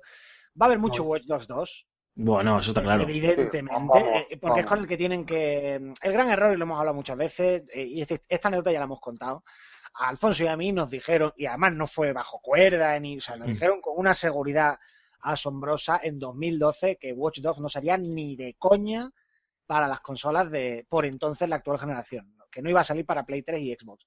El juego lo lastró en su final de desarrollo eh, salir como multiplataforma. Con Watch Dogs 2 lo que tienen que hacer es redimirse y decir esto es lo que queríamos hacer desde el principio y al final no pudimos. Efectivamente. Tienen que ir por ahí. Y dicho eso, eh, este año no ha habido Assassin's Creed. Pero en diciembre sale una peli. ¿Tú te crees que no va a haber un Assassin's Creed en febrero o marzo? Jo, pues si dijeron, bueno, di que Sanders dicho, ya, Bueno. ya- ya no sé qué pensar. ya no O sé un, o un pack ahí raro de, yo qué sé, tío, de, o algún remaster o Que lo alguna reediten historia. lo que tú quieras, pero evidentemente que no hayan sacado este año no quiere decir que no estén haciendo uno, eso lo dijeron. Se iban a saltar sí. La, la periodicidad anual, pero para hacer uno mucho más potente. Ya el anterior, ya Syndicate, estaba bastante bien. Sí. Además de que es un juego Muy bueno, muy divertido. Que, Muy que pulido. resolvía- sí, muy bien pulido, que resolvía los problemas de los anteriores, pero que es verdad que podía decir que, que le faltaba la gran revolución que necesitaba la saga para, para quitarse de encima algunos pasos en falso. Yo lo que espero es que en- esta conferencia se la saquen muy fuerte con, con Watch Dogs y con Assassin's Creed. Oye, ¿también creéis que nos pueden meter... tiempo para trabajar. Dime más, perdona. Sí, eh, ¿también creéis que pueden, nos pueden sacar un, pueden meter un nuevo tráiler o algo de la, de la película? Porque yo creo que aunque sí que es verdad que es una feria de videojuegos, pues eh, yo creo que les encajaría. Hombre, yo creo que sí. un pequeño teaser sí. o algo. Malaria si no lo hicieran, sí, sí. Yo creo que sí. A ver, yo creo que Ubisoft va a ir a, a- a- ganar en el sentido de saben muy bien a quién quiere, a quiénes van a impactar. Van a sacar su Just Dance y van a cumplir. Sí, ya están, Eh, vamos. Me imagino que el jueguito casual Rabbits eh, de turno tocará.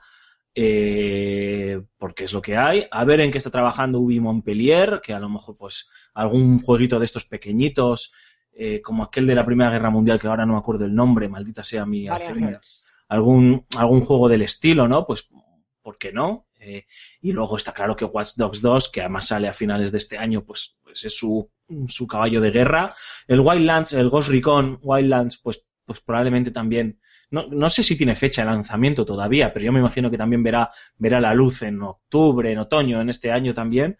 Y pues no lo sé. Eh, yo es que creo, o sea, yo soy muy cabezón y yo creo que, que aunque no despierta el entusiasmo que, que despiertan otras franquicias, yo creo que, que a lo mejor es el momento, pues eso, ¿no? Como dentro de un par de años veremos la adaptación cinematográfica de Splinter Cell, pues a lo mejor es el momento de empezar otra vez a, hacer que empiece a sonarle a todo el mundo. Oye, que nosotros tenemos este Metal Gear que mola más, que no sé qué y tal, bla, bla, bla, que es muy molón y, y el año que viene va a salir la película con Tom Hardy, dentro de dos años con Tom Hardy y tal. Yo creo que va a ser lo que vamos a ver. Me sorprendería mucho ver, eh, me parecería muy osado, pero ojo, a lo mejor también muy acertado, ver que lanzasen un, o sea, que anunciasen o mostrasen algo del nuevo Assassin's Creed y que, y que fuese a ver la luz eh, tan pronto, ¿eh? o sea, en el primer trimestre de, de 2017 me parecería muy osado.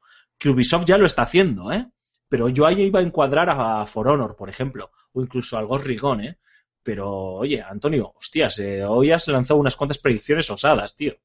Bueno, me, me suelo mojar mucho todos los años y no siempre me equivoco. Es que tengo una tasa de acierto bastante más alta que la de, que la de Michael.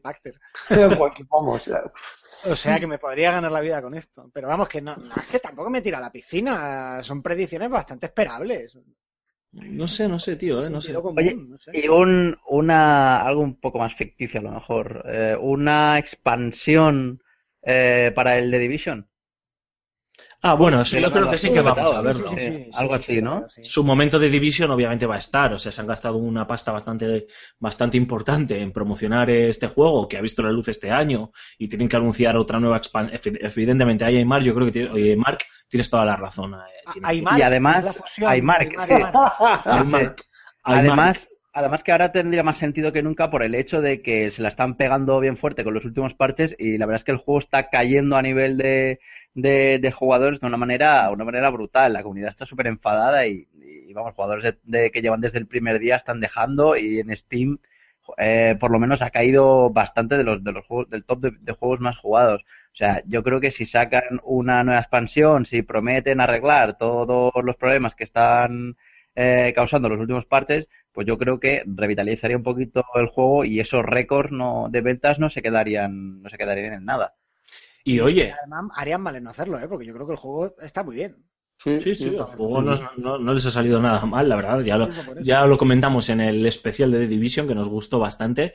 Y sí que es cierto, ahí estoy contigo, Mark, que han tenido dos patinazos muy importantes que ha lastrado su imagen y que tienen a la comunidad un poquito, un poquito mosqueada. Entonces yo sí que creo que un anunciar una buena expansión con unas buenas contrapartidas para el jugador más fiel y demás, yo creo que puede ser pues ese lavado de cara que, que les puede ayudar a, a mantener a, a esa comunidad que todavía está ahí apoyándoles. Pero, oye, y si, si hay, yo creo que, os lanzo una pregunta, si hay una, una compañía eh, en esta industria que pueda anunciar una nueva IP y dejarnos con, con la boca abierta, yo creo que puede ser también Ubisoft. ¿eh? A lo mejor eso que tienen ahí, que me han comentado, pero que no me han querido comentar, pero que hay que estar muy atentos y tal, es una nueva franquicia. No digo para este año, obviamente, pero a lo mejor el año que viene o dentro de dos años.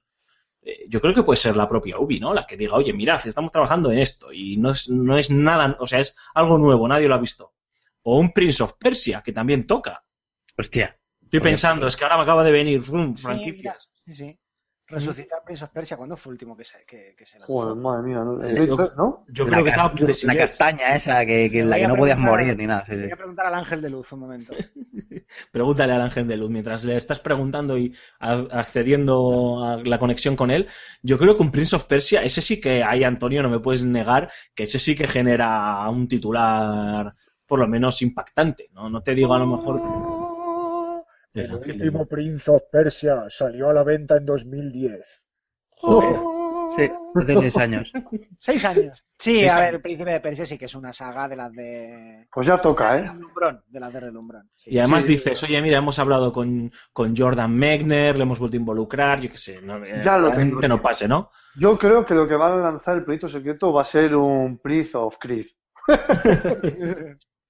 Bueno, que el primer Assassin's Creed era al principio un Prince of Persia, ya sabéis. Y que Bueno. luego acabó derivando en una nueva IP y demás. Bueno, pues, Son tan parecidos los juegos, pueden llegar a ser tan parecidos que me parecería un poco incluso absurdo a ver, lanzar un Prince of Persia así de corte Assassin's Creed. bueno, yo creo que con todo lo que han aprendido, yo creo que es la evolución natural de un Prince of Persia, manteniendo ese, ese toque fantástico de las mil y una noches y, y plataformero. Yo creo que con lo que han aprendido Ubisoft, yo creo que, que sería lo suyo, ¿no? Encontrarnos una mezcla entre un Assassin's Creed y un Prince of Persia, lo que hemos vivido, ¿no? Lo que, lo que conocemos como la franquicia. Por Mira, puede ser, puede ser eso, ¿eh? Voy a cambiar mi voto. Yo creo que no es Splinter Cell y que es eh, Prince of Persia. Pero tú imagínate un Prince of. Persia así, open world, con una buena historia, con lo que tú dices, ese componente eh, fantástico que hay detrás de las mil y una noches, esa ambientación. Tú imagínate, te puedas mover de aquí para allí, o sea, la verdad que pinta, así pinta bien, ¿eh? No sé, no sé, me parece Ahí lo dejamos, ¿eh? ahí lo dejamos. Y que puedas morir, por favor. Sí, que puedas morir, claro, por supuesto, que puedas morir. Bueno, después de la conferencia de, de Ubisoft a las 10 de la noche, eh, la madrugada del lunes al martes, 14 de junio, a las 3 de la madrugada, tenemos la conferencia de PlayStation, eh, el otro de los grandes platos fuertes de este, de este E3, eh, la conferencia de los, de los japoneses eh, de Sony, que obviamente estará capitalizada por esa PlayStation 4 Neo o no, pero seguro, seguro que seguro que el gran protagonismo se lo va a llevar PlayStation VR, que copará muchos minutos de conferencia. Y luego vendrán, como no, los títulos, ¿no? Tanto aquellos títulos que, que sean compatibles con estas PlayStation VR, eh, como esos títulos exclusivos, ¿no? Aquí, tal vez, eh, se especula con que veamos algo ya más serio de Shenmue, aunque no sea su título potente, ¿no? De este Shenmue 3, eh, que se vea un gameplay con, con cierta enjundia. Veremos algo más de ese eh, Horizon. Eh, con toda probabilidad veremos lo nuevo de Sony Santa Mónica, que se rumorea que es un nuevo God of War y esta vez nórdico. No sé qué os parece. Yo sé Ah, que eso, a mí Raúl, a se- te vuelve loco. A mí me vuelve loco todo lo que sea ese tipo de mitologías, de lo que sea, me parece la leche. Y me ha parecido un, un giro de tuerca predecible, eh, refrescante para la saga y que, que le hacía falta. Sí, O sea, porque es que- Kratos estaba muy quemado ya, ¿eh? Por eso, por eso. Pero es que este paso, el tío, como siga así, va a conquistar, va a ser dios de dioses. Eh, es que yo creo que si hacen otro God of War en otra mitología, tiene que ser con otro protagonista. Sí, pero es que Kratos es mucho Kratos, tío, no sé qué decirte. No sé. Está claro, está Bueno, claro. ¿Cómo vas a llevar al fantasma de Esparta a la mitología nórdica? no tío? tiene Bueno, sentido tío, ninguno. pues yo qué sé, tío, de la misma manera que se trajo al Soul Calibur a Link, tío, ¿qué quieres Joder, pero es un crossover extremo, tío. Te digo yo que. Pero, a ver, vamos a ver, Alfonso, tío, nosotros no nos pagan No, que por no, que pensar. no, que no, que no, que no, que no, Raúl, ahí no estoy contigo. Ahí sí que yo creo que sí que van a anunciar un nuevo eh, God of War, estoy seguro, y que la gracia es que tenemos un nuevo héroe atormentado que quiere vengarse de todos los dioses de Claro, en ya- vez en vez de. Kratos, que se llame Olaf. Olaf. Olaf. Tío, es, un tío, es un tío calvo tatuado con un taparrabos y dos espadas. Y No, pero a lo mejor es que se llama Thor. Olaf. Es Thor. Y va a matar a todos. Thor, Thor es que era un poquito gilipollas. Pe- Pesado. Qué racista de dioses eres, tío. Y Fir, no sé si conocéis un poco la, la mm, mitología nórdica, pero... Y hasta aquí el programa de hoy.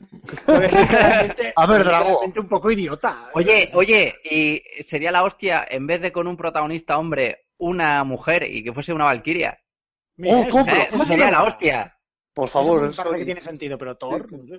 En cualquier caso, lo de la conferencia de Sony va a ser realidad virtual para abrir, ¿sabes? Bueno, para abrir como plato fuerte. Y lo de mm, eh, la nueva consola de PS Neo, yo es que creo, francamente, sigo pensando que más que una nueva consola como tal, a lo mejor, lo que va a hacerse es. Te vendo eh, la- el casco este, el Project Morpheus, es que todavía me sale como Project Morpheus, eh, que lleva una cajita con, con potencia de proceso extra. Si os acordáis en todas las fotos aparece el casco Sí. con un módulo, Sí, tal esto y lo otro. Y la revisión de hardware lo que es es, te vendo, por otro lado, una consola que trae dentro ese... Eso es lo que he dicho yo antes. Es que tiene toda la lógica. Veo que vaya por ahí. Entonces, a algo así no le puedes dar una gran importancia en la conferencia porque es muy confuso. Porque el mensaje que mandas es muy confuso, no es una cosa que dé buen show. Bueno, depende cómo lo vendas. Depende, es que Ya. depende de cómo lo vendas. Tú piensas que la, esta Play, o sea, la Play 4 actual, para que tú puedas montar las gafas, tienes ya que conectar un Sí, USB por delante de la es- consola, en plan aparatoso. Antonio, ¿eh? Es complicado, ¿eh? Porque claro, la gente no, ¿con qué mensaje se queda? ¿Voy a necesitar una consola nueva para jugar a las gafas? Ahí, ¿O ahí puedo voy. utilizar la consola que tengo actualmente, pero voy a tener el dispositivo este? Hay que aprender de los errores de Nintendo para hacerlo bien. Ya, claro, pero ni la propia Nintendo sabemos si ha aprendido de sus errores. Es, Bueno, muy, no. es, es- es muy complicado, ¿eh? Yo ahí sí que eh, eh, tengo mis dudas. Puede ser, entonces, ahí puede ser lo que dice Antonio, que se vayan a octubre, a septiembre, perdón, a la, al Tokyo Game Show y ahí anuncies esta PlayStation 4 Neo y que va a ser al final lo más importante que tengas para anunciar porque ya vendrás quemando la comunicación de las gafas de realidad virtual eh, unos meses antes y, y es probable que no veamos nada de, de esta Neo aquí. Hombre, eso tiene sentido, también tiene mucho sentido, puesto que es eh, a la de poco tiempo. Sí, que además también no le quitas el protagonismo a las gafas, que es al final lo importante, ¿no? Claro, Que claro. oye, la- Ni, ni generas confusión con el discurso. Sí, sí, puede ser. ¿eh? Yo ahí no lo había visto desde ese punto de vista, Antonio, y, y tiene todo el sentido. Luego, obviamente, yo creo que veremos, bueno, veremos mucho también de cifras y de lo bien que nos va y de lo Claro, guapos que somos, obviamente. Efectivamente, es que Pues Sony, no tiene, Sony no va a hacer nada arriesgado en la conferencia. Si no está roto, no lo toques. Y, hay- Efectivamente. y luego ahí sí que veremos pues eh, los multis de turno, Call of Duties y demás. eh, y... Last of Us 2. Hostias. Madre mía. Uy, Ya lo verás. No te diría que no, un ¿eh? teaser, un teaser Bueno, The Last, The Last Guardian con su, con su, con su fecha definitiva. no, me lo creo. sí, sí. No me Seguro- creo. sí, sí, sí. Cuenta con ello. Eh, ¿Creéis que veremos, bueno, veremos el juego de Quantic Dream? Obviamente, que pereza me da, el Detroit, aquel, eh, perezón extremo, pero será muy Oh. bonito. Yo le tengo muchas ganas de ese juego, ¿eh? No me extraña, tú todo Hay lo que firma, y efectivamente, todo lo que firma David Cage, lo compráis de lanzamiento. Joder, Eh, somos así. somos- Porque hay que hacerle un, hay que hacerle un celebrity de, de Muchachada Nui. Hay que resucitar Muchachada Nui para hacerle un celebrity a David, a David Cage. Eso sería muy grande. ¿eh? David- Hola, soy David Cage. Mis juegos son experiencias cinematográficas. ¿Sabéis cuál es? Y con una mano el, esto del juego y con la otra Casa Blanca y lo- las dos cajas peleándose. El mío puede, ¿ves? ¿Ves? Como el, ¿sabes? Como el celebrity de Arthur Pérez Reverte. Sí, me encanta. El, el mío mola mucho más. Jódete, Humphrey Bogart. En fin. De todas maneras, un tío que se tiene que cambiar el apellido para ponerse Cage para que mole, pues tío, lo siento, porque no. no mola. Pues va- hay varios así, ¿eh? Hay varios Ojo, así, pero ¿eh? es una vez que te pones a cambiarte el apellido, David Cage es lo mejor que se te ocurre. Ya, efectivamente. Además que el suyo, que el suyo molaba, tenía, hostias, o sea, su, su verdadero apellido tiene, suena como contundente. Se David- apellida, claro, el, el problema es pronunciar esto en francés, ¿no? Pero es algo así como de Gritola. Sí, pero lo dices en castellano. Gru- de Grutolla. Grutoya. Grutoya. claro, parece el nombre de un general orco de Warhammer 40.000. Mola mogollón, tío. O sea, Qué este- nombres caben, tío. Pero ahora os pregunto, ¿creéis que vamos a ver? eh, está claro que Hideo Kojima está trabajando en algo. Bueno, no está claro. Lo ha dicho por activa y por pasiva. Se ha pegado un año sabático viajando por todo el mundo, viendo estudios, tecnologías, eh, reuniéndose Viendo- con gente. ¿Creéis que vamos a ver? eh, además, lo tienen en exclusiva para PlayStation. Eh, ¿Creéis que vamos a ver algo? No sé. Eh, sabemos cómo es Hideo y sabemos que de lo que dice a lo que hace hay un buen trecho Sí, muchas veces. Hay, el Kojima Productions sacó la fotito esta hace nada, hace unos Sí, días, de, del de tipejo un- este, ¿no? del tipejo dentro de, un- de una especie de casco de, de traje Sí. futurista a lo Vanquish. Sí, o pero sea que- el logo de su estudio, vamos, pero, pero ¿creéis que vamos a ver algo de, de Yo- este o todavía es yo- muy pronto? Yo creo que porque se, se anduvo rumoreando que Kojima estaba interesado en las VR. Yo creo que el gran juego de las VR puede venir por ese lado. Quizás no, no como tal, pero sí compatible con. Lo que pasa es que Kojima dice muchas veces que está interesado en muchas cosas, pero al Eso final siempre cierto. acaba haciendo lo mismo. Eso es cierto, eso es cierto también. De las pruebas nos remitimos, pero, pero bueno, yo, yo creo que podría ser un golpe de efecto importante. En plan, el primer juego de Kojima, compatibilidad con las VR. Y allí, pues, todos los trolls quitándose la camiseta y ¡ah! por la horda! Y todas estas cosas. Por cierto, hablando de las VR y tal, eh, esto es barriendo, barriendo a casa.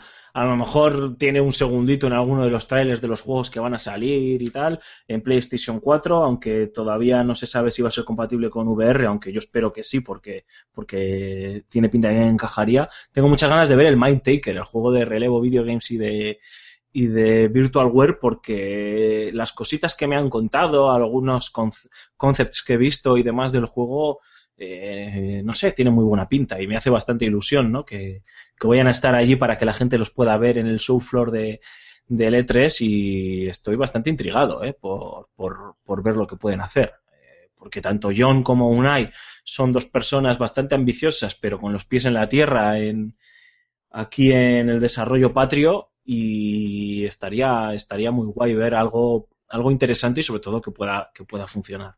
Pero bueno, ya veremos, ya veremos lo que se traen entre manos.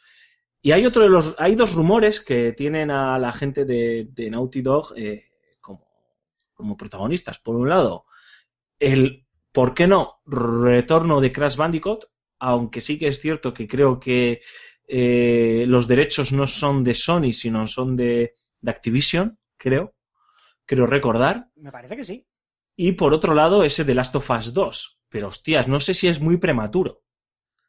Muy, muy prematuro que anunciasen algo que está cantado, ¿no? Pero aunque Esto- fuese un, un teaser de un logo. Sí, yo, yo eso lo veo más claro, ¿eh? Que hagan un teaser de, de lo que es el logo de 30 segundos, yo lo veo más claro. Pero sí que es verdad que también pienso que, está- que es cierto, o sea, eh, todavía estamos con, con los pelos eh, erizados con el Uncharted 4, tío, y me parece que es solaparlo mucho, ¿no? Sobre todo porque me ha dado a entender en algunas de las entrevistas que le he escuchado a Dragman, bueno, he escuchado no, que le he leído, es como que se quiere tomar un tiempo, no sé cuánto, eh, para descansar. Y claro, yo sí que no concibo un The Last of Us 2 sin Strali y Dragman mano a mano, eh, dirigiéndolo entre ellos. No es, no es incompatible por una razón muy sencilla. Eh, tú puedes estar trabajando en toda la parte técnica, eh, tener que Dragman Sí. te haya esbozado las cuatro tonterías de guion justas para sacarte un teaser de 20 segundos, Exacto. con el que cerrar la conferencia y que la gente acabe, mm, pues eso, sacándose la chorra allí.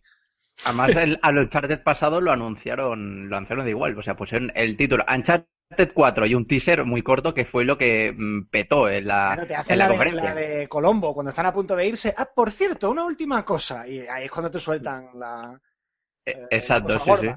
Pues mira que yo pienso que hay quien se va a llevar el, plato fuerte va a ser eh, God of War 4, que yo creo que va a ser el que, el que va a capitalizar el, el, el título potente. Yo me cuesta ver que, que Naughty Dog en ese sentido sea quien, quien vaya a mostrar algo. ¿eh? Yo creo que, que todavía está muy verde este de Last of Us 2. eh, a lo mejor están en la parte que es más de preproducción del propio proyecto y está claro que Es que no tienen que mostrar nada, solo tienen que anunciarlo. Claro. Sí, sí. Es que yo creo que con solo lo anuncien Ah, ya. sí te digo, ni- no te hace falta ni imagen, el típico tráiler de 20 segundos que es todo flashes y fundidos a negro o un logo. O sea, Jo, Con tío, nada, pero yo creo que eso, esto ya lo hemos superado, ¿no? a mí no me decir, gustan esas mierdas, pero que a mí no me guste no quiere decir que no se hagan. Que no se haga, ya, ya, que sí, que tienes toda la razón. Me jodería que se hiciese, aunque se vaya a hacer, porque aunque tengo muchas ganas de... Bueno, en realidad no tengo ganas de Last of Us 2, yo creo que como lo terminaron el 1 está perfecto, pero bueno, sabemos que está ahí, que va a ocurrir, que ni siquiera se están encargando de desmentirlo en Naughty Dog, que lo están haciendo, que va a salir este juego. Joder, me esperaría algo más elegante. Un, el año que viene, tío, lo anunciamos con calma en el E3, lo capitalizamos como Dios manda. Ahora sí, lo enseñas y sabes que el año que viene lo vas a tener, ¿no? Vale, pues sí, pues está muy bien. Pero, pues no lo sé, no lo sé. En fin, yo no quiero que lo hagan. sí, ya te veo ya. Pero, No, lo, de, pero- lo de Crash Bandicoot sería petarlo, ¿eh? Sí, pero es que eh, me, me parece que los derechos no los tienen, o sea, los tiene Activision y bueno. No sé, yo Oh, creo que pero es de esas cosas que, no- que nos puede... A, a mí no, porque, por- porque yo era pecero de chaval. Y lo que a los chavales de consolas de los 90 es como, ah, Crash Bandicoot que volviera, sería leche y tal. A ver, está muy que Es bien. un personaje que lleva mucho tiempo desaparecido y que es irrelevante para la enorme mayoría de población jugadora ahora mismo. Sí, a ver, fue lo que fue en su día. A mí tampoco me parecía en su día que fuese tan, tan, tan, tan, porque es que tuvo una competencia bastante salvaje. Pero sí que es verdad que... fantástico. ¿Cuántos de aquellos juegos, o sea, qué porcentaje de la población jugadora actual representa el sí, público de. Crash Bandicoot de los 90? Sí, sí, sí, que muy poquitos, en comparación muy poquitos. Pero bueno, es algo entrañable y que se le puede dar eh, unos eh, un tono diferente al juego y al final te pueden sacar eh, pues, algo de más que potable y más que decente. Ah, no, no, Es si yo no digital estoy no, no, pero vamos a ver, si yo no estoy cuestionando el juego. Lo que estoy cuestionando es la noción de que si lo anunciaran sería una cosa súper grande y súper lapera. Mm, sí, Francamente, me parece que no. A ver, se le daría mucha bola, ¿por qué? Porque los periodistas sí somos, o sí son, de la población jugona que se puede sentir muy representada o muy emocionada por ello. Pero habría más bola por parte de la prensa que interés por parte del público, que yo creo que, quiero decir, es como si a estas alturas pretendes que sea la releche eh, un Bubble Bobble o un. Madre mía. Los, los viejunos podemos decir, anda, qué guay, qué bonito. Pero, ¿cuántos millones de jugadores van a tener que mirar en Wikipedia a ver quién es ese personaje? Sí, no lo sé, no lo sé, ciertamente. Yo. ¿Qué vinagre estoy hoy, de verdad? Estás muy vinagre, tío. Por eso, por eso voy a meter un poquito de, de amor en, mía. en- en la conferencia de PlayStation.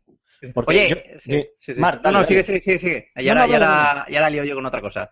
Eh, no, no, porque yo quiero liar con otra cosa, entonces te dejo que termines. Ah, vale, pues yo, yo quería preguntaros si pensáis que mm, van a aclarar el tema de con Final Fantasy VII, del tema de si a ver si van a ser expansiones, si va a ser por capítulos o si van a ser algo en plan parecido a lo que han hecho con eh, Final Fantasy XIII. Que yo creo que es la duda que tenemos todos desde que dijeron el, el pasado, o bueno, ya pasando el pasado de 3, de que Final Fantasy VII iba a ser un título completamente episódico. Es que es lo No que... sé si la- no sé, sí, pero la- las traducciones a veces, a veces engañan y con episódico no sé si nosotros entendemos a lo mejor lo que sería una, la política de un juego de Telltale Games, pero viendo que es de Square Enix sería bastante raro y sería mucho más razonable que hicieran algo como Final Fantasy Final Fantasy XIII, que eran juegos completos, le gustasen más o gustasen menos, mucho menos en mi caso, pero eh, ahora con, con, con Final Fantasy con Final Fantasy VII. o sea, Eh, o sea, una cosa, mm, la- eh, Square Enix ya tiene experiencia distribuyendo juegos por episodios. Sí, sí, también, pero claro, Final, claro, pero un, un Final Fantasy VII producido por ellos, por ellos, no solo distribuido, de- del equipo conservador, del Nomura y compañía, a mí me resultaría un poco, un poco extraño. No, Yo sí, creo que la no gente no, no, no, le hace, la comunidad de Final Fantasy no le haría gracia a este tipo No de hay. Ya, pero la- volvemos a lo de antes. La comunidad Final Fantasy te da igual cuando estás fabricando el producto porque con ellos ya cuentas. Es así. Tienes que Sí, traer sí. a otra gente que no esté convencida. Se te van a cabrear, pero van a comprar el producto cabreado, pero lo compran. Es así. Hombre, y, producto episódico, episódico es episódico. Ahí no se puede perder nada de la traducción. Si querían decir otra cosa, lo han comunicado mal, pero no se ha perdido nada de la traducción. Por episodios, o sea, episódico es por episodios. Está claro. Es así.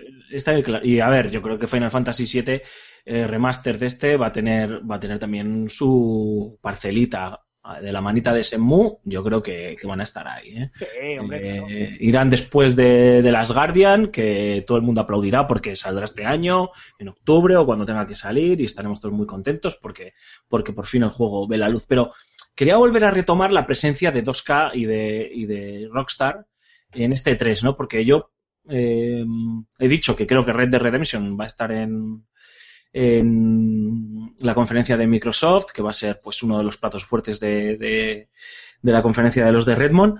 Eh, pero 2K no se va a no se va a quedar corta, ¿no? Y hemos hablado antes de la Bioshock eh, de Collection, pero ¿os imagináis que Ken Levine mu- muestre lo nuevo de, ello- de, de- de lo que está trabajando en, en la conferencia de PlayStation? Jo, a mí me encantaría, tío.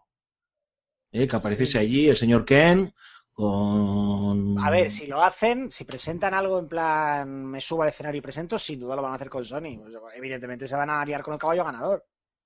Sí, sí, por eso. ¿Os imagináis? Quiero decir, este señor lleva callado un par de añitos, eh, está trabajando en un jueguito más pequeño, eh, que empezó a, pues eso, su desarrollo empezó en el año 2014 más o menos, y un juego que está influenciado a priori, como él decía, pues Dark Souls, sus- los System Shock en los que él trabajó, Dying Light, Sombras de Mordor, de Mordor, que él ha alabado mucho, y no sé, o sea, eh, en principio tiene como muy buena pinta y todo lo que firma este señor, pues no vamos a decir que, que no es una, o sea, que como mínimo es un juego sobresaliente, sino una obra de arte, ¿no? Una obra maestra. Mm, Eh, no sé, eh, yo creo que es el momento ya de enseñar qué narices está haciendo este tío en, en Irrational.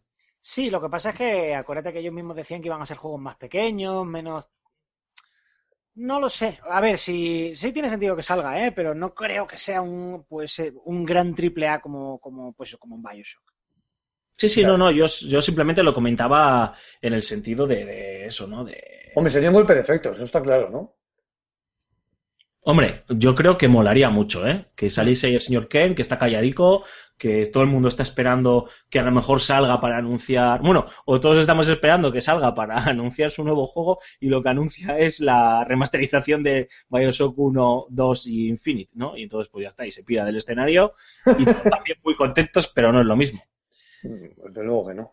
A mí me gustaría más que sacase una, o una IP nueva o otro Bioshock o lo que sea, pero algo así de estos títulos divergentes, ¿no? Que suele sacar él, que la verdad es que hace un tiempo ya que no, Yo tengo que no ganas. hace uno y apetece, sí, sí. Yo tengo ganas de IPs nuevas. O sea, tengo muchas ganas desde varios años a esta parte. O sea, me apetece. Me apetece que me vuelvan a sorprender en ese sentido, no a tirar más de lo mismo.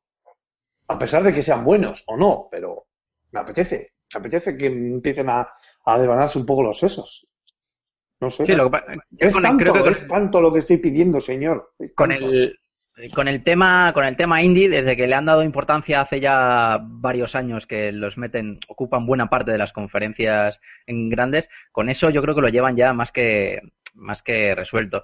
Y encima pues como son producciones eh, más pequeñas pues no si sale mal la cosa no pierden tanto no y por eso prefieren destinar todos los recursos grandes a, Battlefield nuevo reboot de Battlefield no que haga parecer que es una IP nueva pero al fin y al cabo sigue siendo eh, mismas franquicias. Así que con eso, eh, sí que es verdad que a lo mejor por, parte de alguna compañía podemos ver algún título, rollo, por ejemplo, The Division, ¿no? Que es un, sí que ha sido una, una apuesta nueva y les ha salido bastante bien, pero suele ser raro, ¿no? Suele ser raro, aunque sí que es verdad que sí que estoy con, con, con Raúl, o sea, es, lo agradecería muchísimo. Y más si son de estos eh, directores creativos que, que tanto nos gustan a, a- a todos y que siempre, Claro. pues, donde lo que- haga lo que hagan, pues siempre marcan una tendencia, parten la pana y, y marcan un antes y un después en la historia de, de los videojuegos. Bueno, avanzamos rápidamente, si os parece, al martes 14 de junio a las 6 horas de la tarde, hora peninsular, con el Nintendo Direct de, de Nintendo, a la redundancia.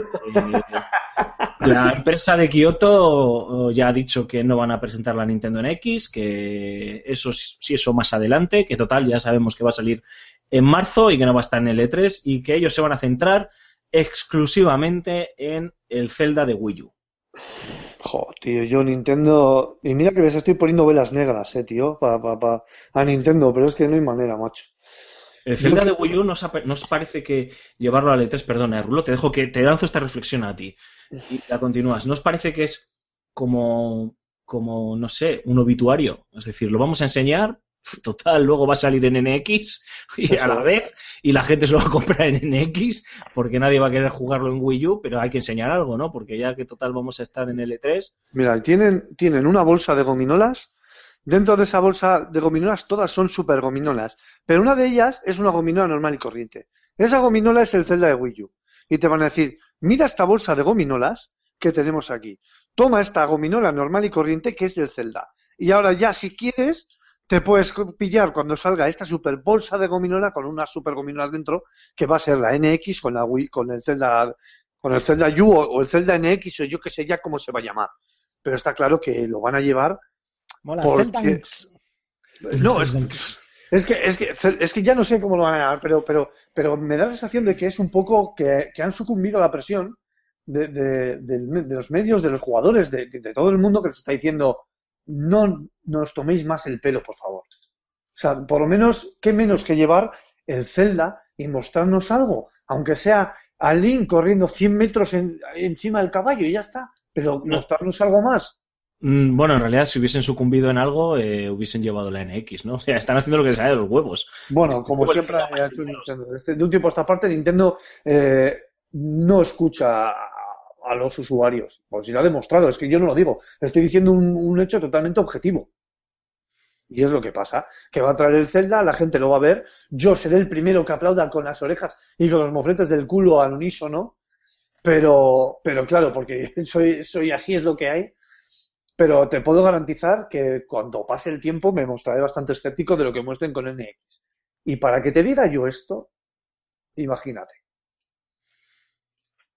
¿Algo que añadir, chicos, al respecto de este Nintendo Direct? Pues, pues eso, Sí, lo que ha dicho. ¿eh? Pero Sí, sí, no, lo que ha dicho Raúl, o sea, que van a seguir haciendo lo que les dé la gana, van a marear, jugar a marear la perdiz como llevan haciendo desde eh, Wii U y, y a ver cómo les sale. ¿Cuántas veces habrá criticado, se habrá criticado desde, voy a hablar, no me gusta hablar de esta manera, pero, pero bueno, es simplemente un ejemplo, ¿eh? Eh, ¿cómo- ¿Cuántas veces habrá criticado desde el bando, entre comillas, de Nintendo, de que Sony vive de las rentas? Pero es que la que verdaderamente vive de las rentas y lo sigue haciendo es, es Nintendo. Es que, ¿por qué no? O sea, es que, vamos, se puede sostener perfectamente con una consola totalmente cerrada y con las IPs de Nintendo para Nintendo por y para Nintendo, vaya. Bueno, eso lo hace, lo lleva haciendo siempre, toda su vida. Sí, pero ahora es mucho más evidente. Con la Wii U ha sido mucho más evidente. Además, fíjate, esto es cíclico. Eh, vamos a seguir la, vamos a seguir el esquema marcado por Nintendo. Ni- eh, Super Nintendo, exitazo. Nintendo 64, éxito. GameCube, caca. Wii, exitazo. Eh, Wii U, caca. Entonces ya toca. Sí, un éxito o un super exitazo. Bueno, pues, ya veremos. A ver, yo tengo muchas ganas de ver el Zelda, simplemente por saber en qué narices está trabajando Unuma y compañía, pero también es cierto que, que es como ver el Zelda cutre, ¿no? Dices, joder, pues si estáis trabajando en el otro que va a ser, en principio va a brillar un poquito más, pues qué narices, tío, ¿para qué me enseñas esto con tan poco lustre si luego vas a enseñarme otra cosa que va a molar más? Pero hay que estar en el E3, yo lo entiendo, hay que capitalizar los titulares y aunque sea un, un Zelda eh, de poquito lustre, eh, sabemos que, que a la gente le va a hacer muchísima ilusión y que, Sí, y que va a levantar muchísimas expectativas. Si os parece, compañeros, eh, escuchamos a José Carlos Castillo, que nos ha dejado en su columna semanal eh, sus reflexiones al respecto de este 3 y ya sí, creo que es hora de que nos vayamos despidiendo.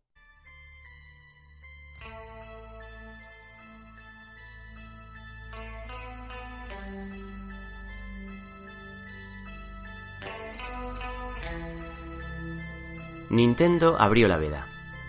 Sus retransmisiones periódicas evidenciaron que los tempos informativos habían cambiado. Del mismo modo que las publicaciones mensuales perdieron terreno frente a la actualización continua de los medios digitales, anunciar el grueso de novedades en una feria anual dejaba de tener sentido. La lógica de las pequeñas editoras, quienes adelantaban sus anuncios al E3 de turno para evitar pasar desapercibidas, es la misma que gigantes como la propia Nintendo, Sony o Microsoft comienzan a seguir de un tiempo a esta parte. Electronic Arts, sin ir más lejos, ha decidido montárselo por su cuenta, anunciando su futuro catálogo un día antes que el resto de competidores. De hecho, esta semana ha trascendido cuantiosa información sobre títulos muy esperados. Pongamos Horizon Zero Dawn, retraso mediante, FIFA 17, Deus Ex Mankind Divided o Watch Dogs 2, estos últimos con su propio streaming. Visto lo visto, pocas serán las sorpresas que encierre la feria este año. Conocemos incluso algunos títulos inéditos, como la remasterización de Final Fantasy XII, lo nuevo de los padres de Saints Row, la secuela de Injustice y el más que previsible Dead Rising 4. ¿Conseguirán las hipotéticas PS4K y Xbox Scorpio salvar este E3 de la quema? Lo dudo, considerando el rechazo predominante por parte de los usuarios. Esto, mientras los organizadores se piensan muy mucho dónde celebrar la próxima edición. Ha llegado a rumorearse con Nueva York, Nueva Orleans y San Francisco. Algo debe estar ocurriendo, a fin de cuentas, cuando los de Kyoto se lo piensan dos veces antes de presentar su nueva consola de sobremesa en el marco de la, aún hoy, gran feria del videojuego. Una cita que inevitablemente seguirá perdiendo impacto en favor de las plataformas de streaming.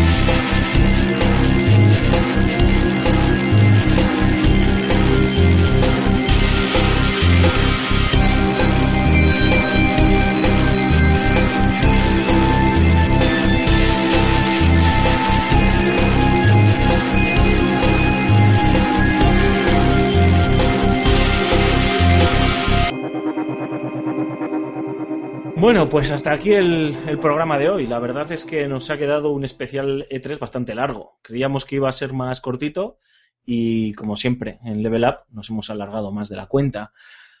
Mar Fernández, eh, como siempre, un auténtico placer. La semana que viene nos escuchamos. Pues nada, la semana que viene eh, nos escucharemos. Intentaré estar, no lo prometo porque tengo, estoy de exámenes, así que pues a ver qué pasa. Muchísima suerte. Yo seguro que no estoy, eso seguro. Seguro, ¿no? Antonio Santo, como siempre, un auténtico placer, un lujazo tenerte aquí. Que te sea Eh, leve la semana que viene de tres. Eh, haré todo lo posible para que me sea leve, sí. y tú en viaje que nos escribas mucho para contarnos qué tal las hamburguesas por allí en Santa Mónica. Nada, os mandaremos como siempre un, eh, unos telegrams. Bueno, no, como siempre, no. Este año a lo mejor mandaremos un- una serie de telegrams, notas de voz después de las conferencias, después de haber probado algún juego. Así que hoy os animamos a que a que os eh, suscribáis al Telegram de FSGamer, telegram.me barra FSGamer, eh, y ahí escucharéis pues eh, las primeras impresiones segunditos después o minutos después de, de haber visto algo de, de relevancia en, en, en el E3 y además prometemos no mandaros auténticos ladrillos, ¿eh? un, un minutito nada más de, de reflexión. Y dicho esto, Raúl Romero, como siempre, toca despedirte, cerrar el programa y, y dar paso a lo, a- al momento más divertido de, de- de- de- O sea, bueno, pues la verdad que queda un programa bastante, bastante contundente y con mucha opinión, que eso, que eso mola. Bueno, pues nada, como si os parece bien y si no también vamos a pasar a recordar las vías de contacto, como siempre, revista FS Gamer y Level Up en Facebook, también estamos en Twitter, Google Plus y YouTube, antiguo canal de Juegos, donde además de dar al like, dejáis, podéis dejar, debéis dejar todos vuestros comentarios para que Mark los mire y se acabe quedando estrábico el pobre de mirarlos. Eh, también estamos en Ask, buscándonos por podcast Level Up y también tenemos canal de Telegram, FS Gamer de bolsillo. Podéis buscar nuestro canal en telegram.me barra FS Gamer. Y por supuesto, no dejéis de visitar nuestras páginas web, fsgamer.com y la página web del Fan Serious Game Festival, que es fanandseriousgamefestival.com. Y por último, ahí van nuestros Twitter personales, arroba gambo23, arroba Raúl Ronjim, arroba Alfonso Gómez AG, arroba Cormac barra baja 20, arroba True Rulius, arroba Bao barra baja Er, arroba Antonio Santo y arroba Aymar barra baja Ziquilín. Bueno, Raúl, pues hasta aquí el programa de esta semana. La semana que viene más y mejor. Yo no estaré, estaré disfrutando de las deliciosas playas de Santa Mónica Y por eso te odiamos. y por eso me queréis demasiado. Y como siempre os decimos, muchísimas gracias por habernos elegido. Es un auténtico gustazo teneros como oyentes. La semana que viene más y mejor. Ya sabéis, lo importante es ser felices y si encima pues podéis jugar a algún videojuego, mejor que mejor. Hasta la semana que viene. Agur, adiós.